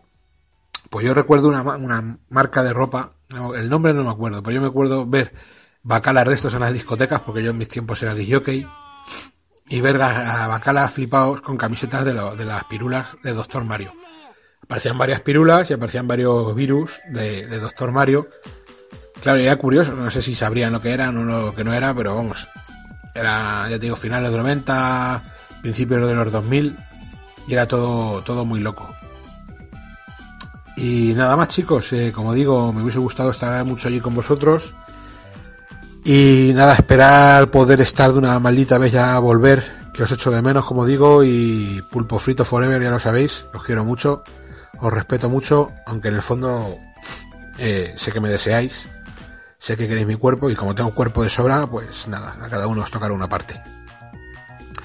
Animaros de nuevo a darle un tiento a este Doctor Mario, eh, deseando poder grabar con vosotros el siguiente programa, a ver si pudiésemos hablar de los de los puzzles de acción, que tiene eso, tiene, tiene tela. Y a ver cuando grabamos un programa todos borrachos y fumados, que es lo que nos hace falta, un poquito de... Y tenemos que ser un, directo, pero claro, como yo, pues fallo más que una escopeta de feria y estoy más nervioso que un gato en un cajón de bragas, pues no es la cosa como... Y nada, me voy, que tengo que arreglarme, que me voy de cena de empresa, como os digo, que me voy a beber hasta el vaho de las ventanas y nada, lo dicho, un abrazo, un beso negro y tener cuidado y pasarlo bien con los puzzles, no se os haga la pichorra un lío. Adiós. Pues bueno, pues nada, tras aquí las sabias palabras del amigo Kafka, eh, vamos, vamos a hacer un poquito de, cierre del programa, hablando un poquito, sobre todo muy ligeramente, de otros, otros puzzles que bueno, que, que nos gustaría mencionar un poquito por encima ni que fuera, para, bueno, para que no queden ahí en el olvido, ¿no, Evil? Ahí está. Bueno, hay algunos que quizá podríamos haberlos extendido y todo un poquito sí, más. tanto. Ahí vamos a empezar por, por uno que, seguramente todo el mundo recordará y es un auténtico clásico también en el género, que es el Arcanoid de Taito, que no es un juego de fichas en sí puro. Un juego en el que tenemos que ir rompiendo bloques, tirando una bolita mientras rebota y que la bolita no se escape, no se te vaya fuera de la pantalla. Y la verdad que es una saga que a mí personalmente me encanta y que descubrí precisamente en un Spectrum, un amigo Doki. claro, hombre, claro, es el típico de los primeritos juegos que me vinieron en una cinta de estas que me dejaron que eran las típicas citas de TDK grandotas que, que duran dos horas o dos horas y media que venían repletas de juegos. Por ahí también me vino a mí esa versión de Arkanoid. Otro juego que yo siempre lo, he asemejado mucho a, Tetris, sobre todo porque siempre ha habido un montón de maquinitas de estas de estilo Tetris que eran de, de Arkanoid también. Y bueno, ya navegadores y todo. Incluso ya. Jordi, tenía una que, era muy especial, incluso en la calle. La jugamos todos los de la calle donde vivíamos. Que era una que, tenía un bueno, que la cogía un bicho con el con la trompa, la especie de trompa que parecía así. Y era súper rara y era un arcanoid, ¿no, Jordi en sí? Sí, era una especie de arcanoid. Ahora no me acuerdo el nombre, tío. es, conocida, ¿eh? De Nintendo y es. Es, que se parecía al Cuber, el bicho. sí, hostia, no me va a salir el nombre ahora. Ah, qué rabia. Qué rabia. no me esa, máquina, esa máquina ruló por toda, por toda la no, En esa, época, en esa época era lo típico, ¿no? Ir haciendo cambios ahí de, maquinillas ahí. Te dejo esta una semana y me deja la tuya. Y bueno, y, en esa época, pues era, lo normal. Yo también recuerdo que jugué mucho. Aquí tenía un coleguilla que tenía una Atari Lynx y tenía un juego también de tipo Arcanoid, pero era un tío de madera, una especie de, de hombre de madera. Y también era muy gracioso porque tenía así como diferentes niveles y, y cositas así, o sea que se llegó a evolucionar mucho el, estilo de juego. Pero bueno, eh, otro de esos, de esos clásicos que es como lo que, lo que hemos dicho al principio, que mecánicas muy sencillas, aunque sean en apariencia, que es lo que hace que sean súper divertidos y frenéticos, este tipo de juegos. Sí, yo lo que te digo, que lo descubrí en el Spectrum, ahí con sus ladrillos amarillos y eso, ese amarillo que me gusta tanto a mí, y nada, yo disfrutaba sobre todo con lo de los ítems que te daban lo del disparo y que podías destruir los bloques con los disparos, la bola más grande, te hacía la paleta pequeña, la paleta grande. no sé, a mí me, encantó, me, cautivó este Arkanoid. Me pillé la versión que hay de Revenge of 2, que también salió en ordenador para, me la pillé para Super Famicom y la verdad que es una saga que me encanta, incluso pillé el último Arkanoid que salió así para DS, que recuerdo, que era otra vuelta de tuerca, un poco modernizado y la verdad que una pasada, y es otro de los míticos juegos de Taito. Recomendaros al final una, una versión que salió del juego modificada, bueno, otro título, que es Puchi Karat, en arcade, que también salió para Play, y que es el mismo juego, pero también más enfocado al rollo competitivo, y la verdad que una evolución así, o un, un spin-off de, de, Arkanoid, la mar de guapo, con personajes estilo anime y al estilo así ya más puyo puyo, puzzle bobble. Y la verdad que, que genial. El Puchicara es recomendadísimo que, le, que lo catéis porque está, está de la hostia. Luego podemos pasar a otra. Sí, dime, dime, Doki. También hubo una versión para Game Boy, creo que se llamaba Guay, creo que puede ser. Sí, sí, sí, sí. era, sí, sí. que era de esa época en la que los juegos de Nintendo de Game Boy, a los principios de Nintendo, en los que intentaba Nintendo meter a, a, Mario en todos los lados y que salía incluso Mario en la portada que estaba como dentro de la nave y ese tipo de cosillas. También una versión muy cachonda y muy divertida. Lo mismo que ocurría con Tetris. Tener ese juego en una portátil pues era un triunfo seguro. Triunfo seguro. Y pasamos con otro juego de estos raros así que salían saliendo, que era Bomberman W, Panic Bomberman, que la verdad que llevaba el chip especial de, el SH, bueno, uno de los últimos, el mismo que llevaba el, el Yoshi's Island, el FX que llamaban, no sé, bueno, hay tantas versiones del mismo que es imposible, pero bueno, que la verdad que estaba la, la mar de curioso, también salió en arcade en multitud de plataformas, y era un puzzle de, de Bomberman, pues jugando con la estilo también Puyo Puyo y, y del palo, pero que funcionaba con bombas, que bueno, era, era lógico que saliera de esa manera, que funcionara con Bomberman llamándose Bomberman, y muy adictivo, y la verdad que muy buen juego. Además, bastante barato de conseguir si no quiere un Bomberman de oro o algo así que venía con el, una en una de las ediciones, o, un, algo raro que venía con el juego que lo hacía ultra caro. No sé si sabes tú algo más de eso, Doki. Sí, sé, sé, que es de lo, sé que es el Bomberman que me falta y que no lo encuentro porque es muy barato sin el muñequito, que era un muñequito dorado, pero con el muñequito dorado es caro de cojones. Y es de los juegos que estoy buscando. Muy cachondo. Y muy lo que tú dices, es un estilo muy a lo puyo puyo, ¿sabes? Pero con, con cabecitas de Bomberman, con, de, bomber, de Bomberman, con bombas para estallar las cositas. Y luego decir que como curiosidad, bueno, curiosidad, también hay una versión para Virtual Boy de este. Una versión muy parecida para Virtual Boy también, que es un, es un Bomberman de puzzle, muy cachondo, que es eh, uno de los juegos que tengo yo de la Virtual Boy que es, muy, muy, muy divertido, eso sí. Eh, ya sabes que con solo puedes jugar 10 minutos porque si no te quemas los ojos o te arreglas la miopía, una de dos. Pero muy cachondo, muy, muy divertido y merece muchísimo la pena eh, pegarle un tiento. Y después otro juego que ha nombrado Juanan, en el, hablando del Puzzle Fighter, que es el Baku Baku Animal de Sega, que salió en Saturn al principio y es una auténtica gozada de juego en el que, bueno, van cayendo las caretas de unos animales, los tenemos que juntar con comida y se la van comiendo y es que este juego es graciosísimo, sobre todo por las animaciones que tiene al desaparecer las fichas, que es una auténtica bizarrada. Este también está altamente recomendado. Además, me tengo que hacer con, con un Baku Baku Animal, que, no lo tengo y, y, caerá tarde o temprano. Un juego que me encanta. Luego pasaríamos a Yoshi's Cookie, que yo la verdad que no, no le hice mucho caso. No sé si Doki o Jordi jugasteis más a este juego pero bueno, que también es bastante recordado entre los juegos de puzzles. Yo sí, mira, yo sí que lo jugué bastante, pero sobre todo era por el, tema de, del fanservice de poner a Yoshi, que era cuando estaba Yoshi funcionando mucho en Super Nintendo, y tener a Yoshi en un juego de NES, pues molaba un huevo. La cosa es que luego era un, juego de puzzles realmente, no sé, era como un quiero y no puedo de un montón de cosas, una mezcla de un montón de, de estilos y de otros juegos, lo que realmente luego se quedaba en tierra de nadie no sé, de esos juegos que a mí me decepcionó bastante en su momento, y eso que no era muy exigente en, en aquel momento, mucho menos de lo que lo soy ahora. Pero joder, era un juego más o menos que era de mezclar galletas con huevos de Yoshi e intentar hacer combinaciones y, ya está, muy sencillo, muy, muy simplón y que se quedó. Pues mira, es raro que Nintendo saque un juego, un juego de la franquicia con personajes de, de Mario y que no siga adelante y que se quede casi en un título único, que no hay otra cosa igual, parecida. Luego os hablaré de a título personal de un juego que a mí me marcó mucho en Mega Drive, que se llamaba Mega Panel, que es de Namco, del sello doméstico de Namco. Bueno, que en, que en doméstico era Namco, con aquel, aquella T que se añadía para los juegos domésticos que iba sacando para Mega Drive. y que a mí me alucinaba. Era un juego en, no sé, de una jugabilidad súper simple en el que ibas intercambiando fichas hasta juntar varias y que desaparecieran, pero era, era un vicio puro el, el puto juego. Creo que está en arcade también, en, en la placa que usaba Namco con los Rolling Thunder 2 y toda aquella época, que, sacó bastantes juegos, el Splatterhouse 2, bueno, en la, en la el Splatterhouse y aquella placa que usaban Namco eh, en aquella época.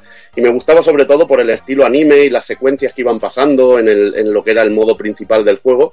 Y era un puto vicio. Si lo podéis probar en Mega Drive, eh, igual descubrís una auténtica joya de, de los puzzles, que es súper simple, pero un puto vicio. Lo dicho, no hay otra palabra para definirlo. Y luego entraríamos en otro de esos juegos, que no es de fichas, que, pero tiene otra mecánica, pero podríamos considerar de, de, puzzles, que a veces es muy difícil catalogar los juegos. En este caso el Galspanic, que es el más famoso en, este, en esta mecánica, que es aquella de que llevas una bolita y vas dibujando sobre la pantalla unas líneas para ir descubriendo un dibujo. En este caso se hizo el más famoso el Galspanic porque tenía el, el tono erótico festivo y eso a la gente pues le llamaba lo de ir despelotando tías la verdad. Deberíamos, llama, deberíamos llamar a Hazard a ver si quiere aportar algo. Sí, no, hombre, este es un juego de 7 para Hazard, es un juego de 7. Decir que, que, el juego salió en, en, Sega Saturn, pero por supuesto Galspanic SS, por supuesto sin la sin el tono erótico festivo que tiene y bueno, y hay otros juegos que con esta misma mecánica como el Wolfiev de, de Taito, es decir que, que no era solo el, el juego, el Gas Panic, el juego erótico festivo que si no recuerdo mal era de, de Caneco o Jaleco. Ahora, ahora ves, ahora tengo una duda de estas existenciales, pero bueno. Además, Jaleco, es de Jaleco, ¿eh? Es Jaleco, sí, pero es que ya te digo que incluso hubo una versión, ahora me he acordado, hubo una versión muy curiosa que Namco hizo más o menos la misma jugabilidad pero en 3D. ¿Ibas a comentarlo? Dancing Ice, sí, es lo que te iba a apuntar ahora, el Dancing Ice. No, además también quería comentar que Galspanic quizás es uno de los juegos que más clones tienen, ¿no? Porque lo que decimos, ¿no? Al, al, principio quizás eran un poquito imágenes eróticas, pero por ahí hay directamente con imágenes pornográficas de, sí, sí. de clones que han salido por ahí. Uh -huh. Ya te digo, mira, ¿ves? Es de Caneco, no de Jaleco, es Caneco. ¿Ves? En sí, ¿ves? Me, me, sonaba cantidad, digo, ¿ves? Muchas veces me también, confundo en estas dos compañías. Luego también salió versión para Game Boy también, es otro juego que también se versionó para Game Boy, que evidentemente no salían tías en pelotas, pero bueno, también estaban los, los rombitos estos haciendo la, las líneas rectas para sacar, sacar el dibujo de fondo. Una versión para Game Boy también muy curiosa. y luego, bueno, llegaríamos con dos juegos que a mí me marcaron mucho, ya son un poquito más actuales, que son Meteos y Lumines. El primero de ellos que salió para Nintendo DS y el segundo para PSP, que fueron desarrollados y pensados, bueno, por, la, por el grupo en el que estaba el ex de Sega Tetsuya Mizoguchi, y nada, decir que, que, proponían una jugabilidad muy guapa, juegos de fichas que mezclaban un poco lo que es juego de ficha con, con, música y funcionaban de una manera de una manera genial. Yo los recomiendo muchísimo porque están están de la hostia. El juego de puzzles es la más de divertido, en el que en el Meteos, por ejemplo, salen las fichas volando y las vas y las vas eliminando de la, de la pantalla y, está increíble sobre todo cómo mezcla la mecánica de puzzle y cómo hace coincidir la música, sobre todo en el caso de Lumines, de PSP.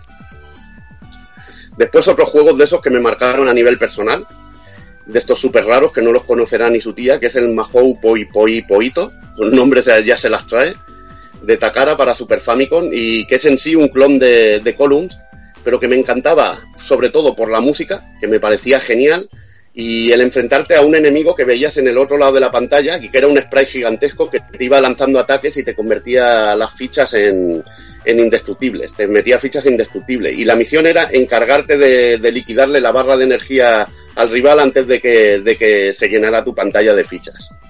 Lo curioso es que al ir haciendo combinaciones tú le ibas lanzando hechizos al, al malo y le ibas, le ibas quitando la, la barra de energía, además de ir subiendo el suelo para, bueno, para quitar energía tenías que subir el suelo hasta que llegara arriba y entonces ibas haciendo combos y ibas subiendo el suelo y le iba quitando energía al enemigo hasta aplastarlo del todo. La verdad que la mecánica, ya lo he dicho, muy estilo Column, pero, pero muy genial, sobre todo por la música. Luego también habría un Ramma de puzzle, que yo la verdad que no le pegué mucho. Lo tengo por ahí para pegarle un tiento y tampoco era de mis favoritos, que tenía una mecánica así a lo piedra, papel, tijeras. No sé si Doki le pegó mucha caña al Ramma puzzle. Sí, bueno, algo, algo sí que he jugado, pero realmente es de los juegos que he conocido hace no mucho y sobre todo por quererme hacer con todos los juegos de Rama llegó y, cayó en mi mano ese juego de puzzle. Bastante, bastante sencillo también, aunque a la hora de, aunque a la de la verdad se me hacía, se me, se me antojaba bastante repetitivo, ¿no? Tampoco, pero también te quiero decir que tampoco es un juego en el que haya profundizado como he podido profundizar un poquito más en el Yoshi's Cookie o alguno de estos. Pero realmente, como siempre, muy, muy divertido, fácil de llegar a, a, dominarlo mínimamente, pero luego a la hora de intentar profundizar un poco, como siempre pasa, pues bastante, bastante complicado. Sobre todo porque a la hora de jugarlo en japonés con ciertas, eh, ciertas cosillas, pues a mí se me antoja bastante, bastante complicado. Pero bueno, para pasar un rato y como juego de Ranma, pues no deja de ser una excusa, realmente, lo de las figuritas de Ranma, los gráficos de Ranma, pero bueno, bastante divertido a la hora de la verdad.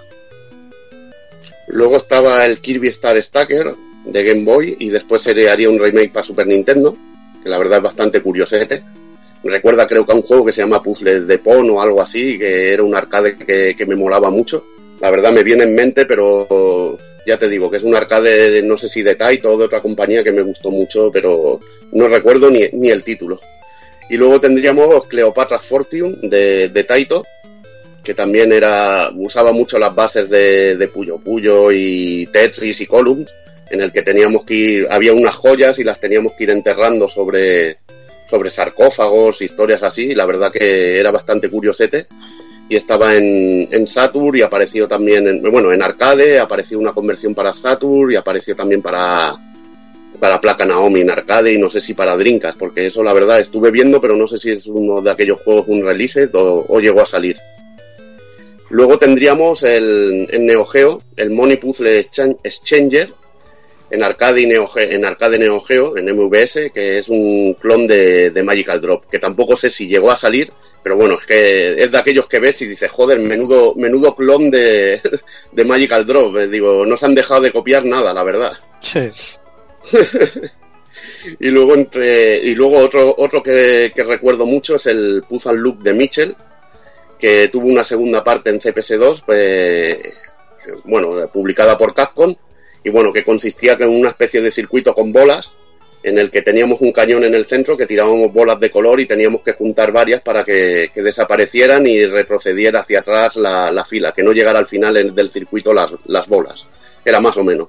Que se tiene una copia bestialísima hoy en día que se llama Zuma, que mm. en vez de ser un cañón es una rana, y la verdad que es el que se ha llevado la pasta y la fama del juego de Mitchell.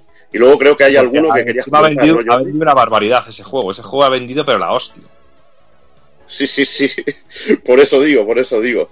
Y creo que Jordi quería comentar también algún jueguecillo que, jugó en la época sí, de Super Sí, yo quería hacer una puntilla ahí muy pequeño y son los dos, los dos juegos de puzzles de, basados en Sailor Moon para, para Super Famicom, para Super Nintendo.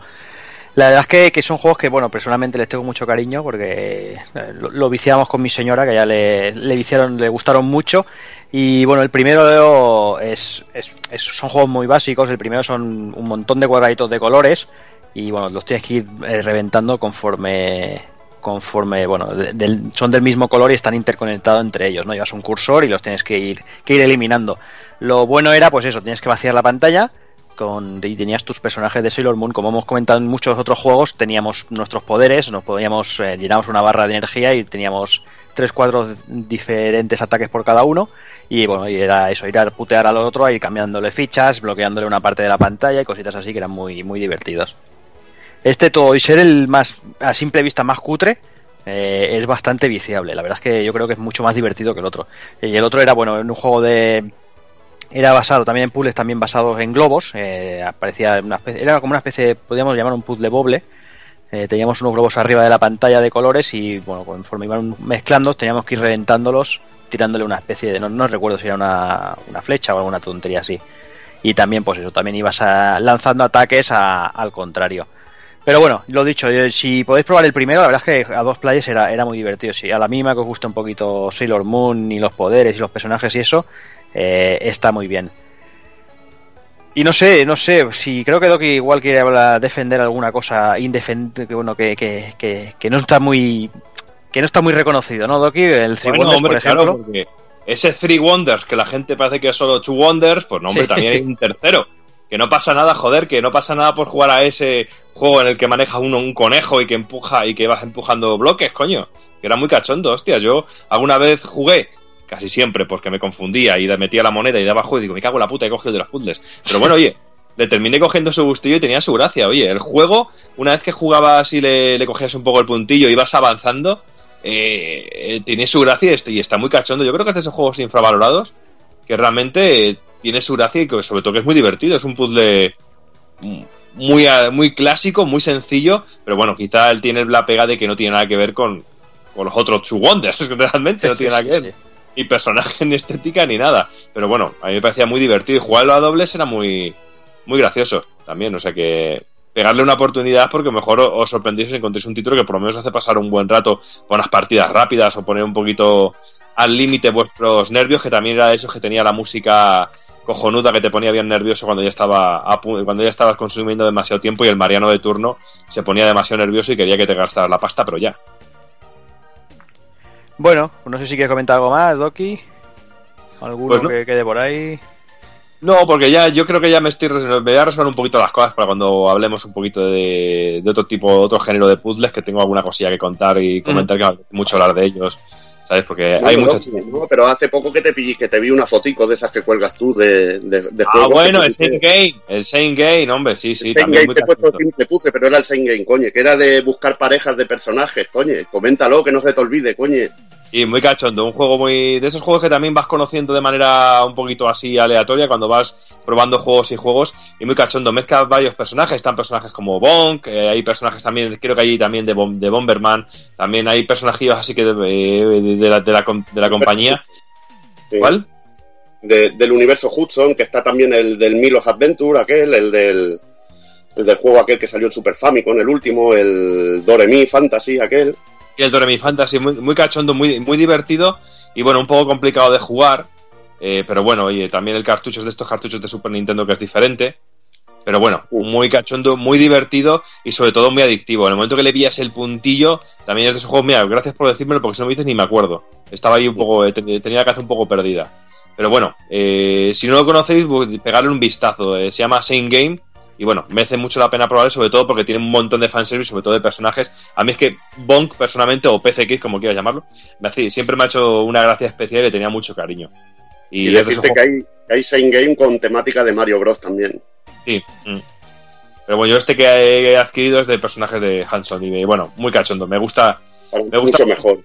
y sobre parece un poquito tontería eso de buscar parejas de, de personajes. Llega un momento en el que el juego se acelera muchísimo y se vuelve muy complejo y que varía algunas, algunas mecánicas de cada uno de los niveles y que, es muy, muy, muy, muy, muy divertido, muy divertido.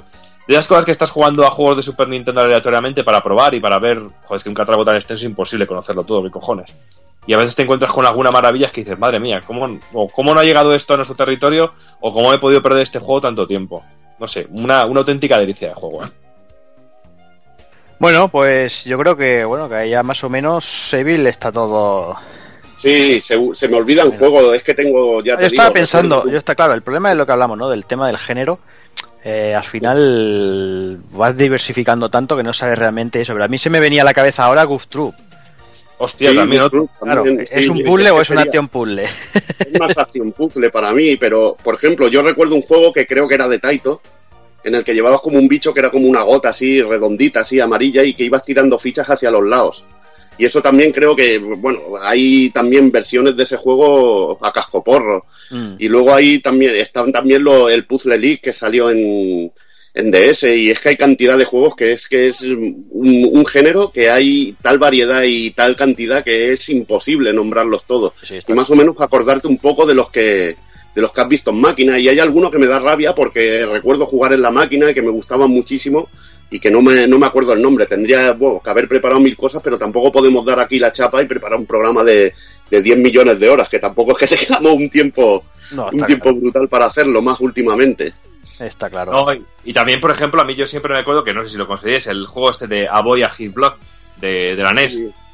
Que ibas controlando de, de, bola para mí eso es más un juego tipo, no sé, aventura así, un poco, un poco aventura gráfica, pero moviendo tú las cosas, ¿no? Tocando más, no sé.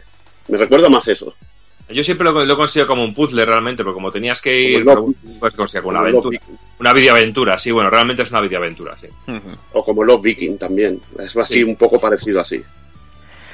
Pero bueno, yo creo que lo vamos a ir dejando por aquí. Eh, si no hemos comentado algunos, pues eso, no, lo tengáis muy en cuenta porque lo que decimos es un género tan extenso y tan diversificado que tampoco al final eh, sabes hasta qué punto estás hablando de un puzzle o de un action puzzle o lo que sea.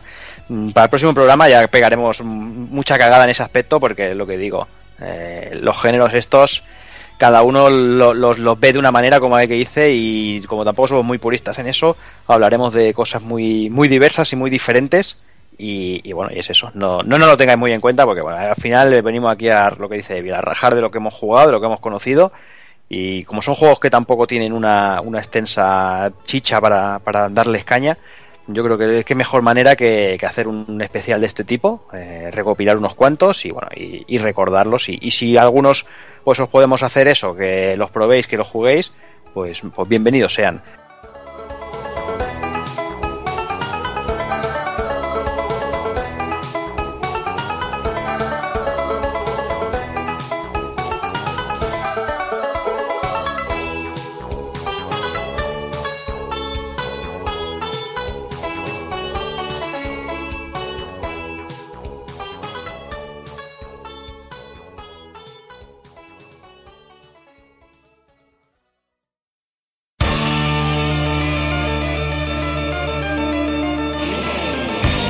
Y recuerda, si no te mola hacer un calamar y quieres estar bien informado, pásate por el blog pulpofrito.com. También puedes seguirnos en Twitter y Facebook.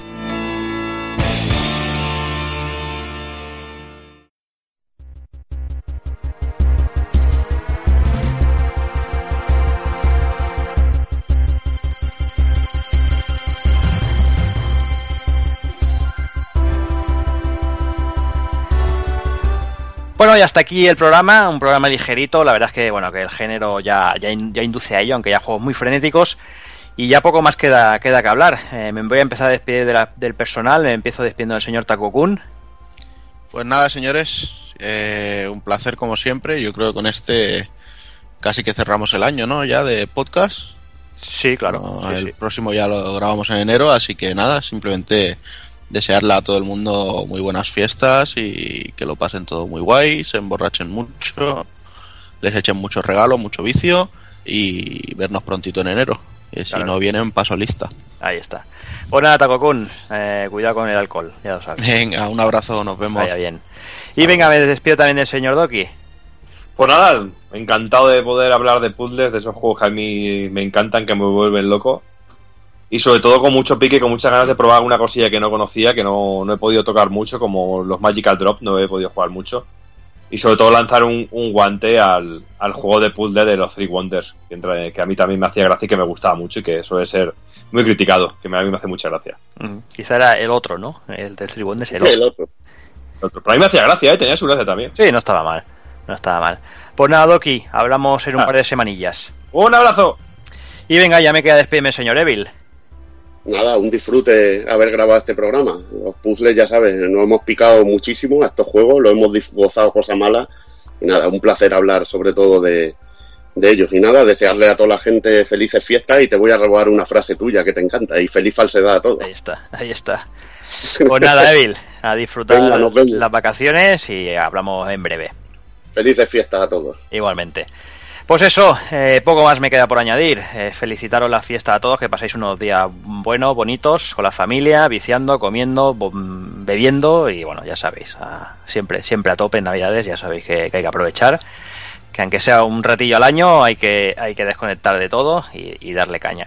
Nosotros, como siempre, volvemos a principio de mes que viene. Seguramente dejemos, no sé si dejaremos el GOTI para el siguiente. Y este, como Evil y Doki están ahí a tope con Xenoblade, igual ya los engaño para que. Para, para analizarlo, que esto ya van por las 30, 40 horas. Y volvemos, pues. Eso. Encantado. Sí, sí, no. analizarlo vamos a analizar, no sé si este mes o el que viene, pero algo, algo hay que. Hay, que, ver, este hay que ver el orden. Y eso, y lo dicho, y de aquí un mesecito volvemos con otro especial de puzzles, esos Action Puzzles o como que mierda queráis llamarlos, eh, que hablaremos pues eso, eh, de juegos como Pan, como Bomb Jack, que sé, hay, millones del, estilo. Haremos un pequeño recopilatorio y bueno, y, hablaremos largo y tendido sobre ellos. Así que nada más, eh, solo me queda pues eso, desearos que esta vez si os portéis muy bien, que si no ya sabéis que Papá Noel y los Reyes Magos pasan de largo, nos dejarán vicio Y eso, eh, señoras, señores, niños y niñas, portaros bien, ser buenos y un saludo a todos.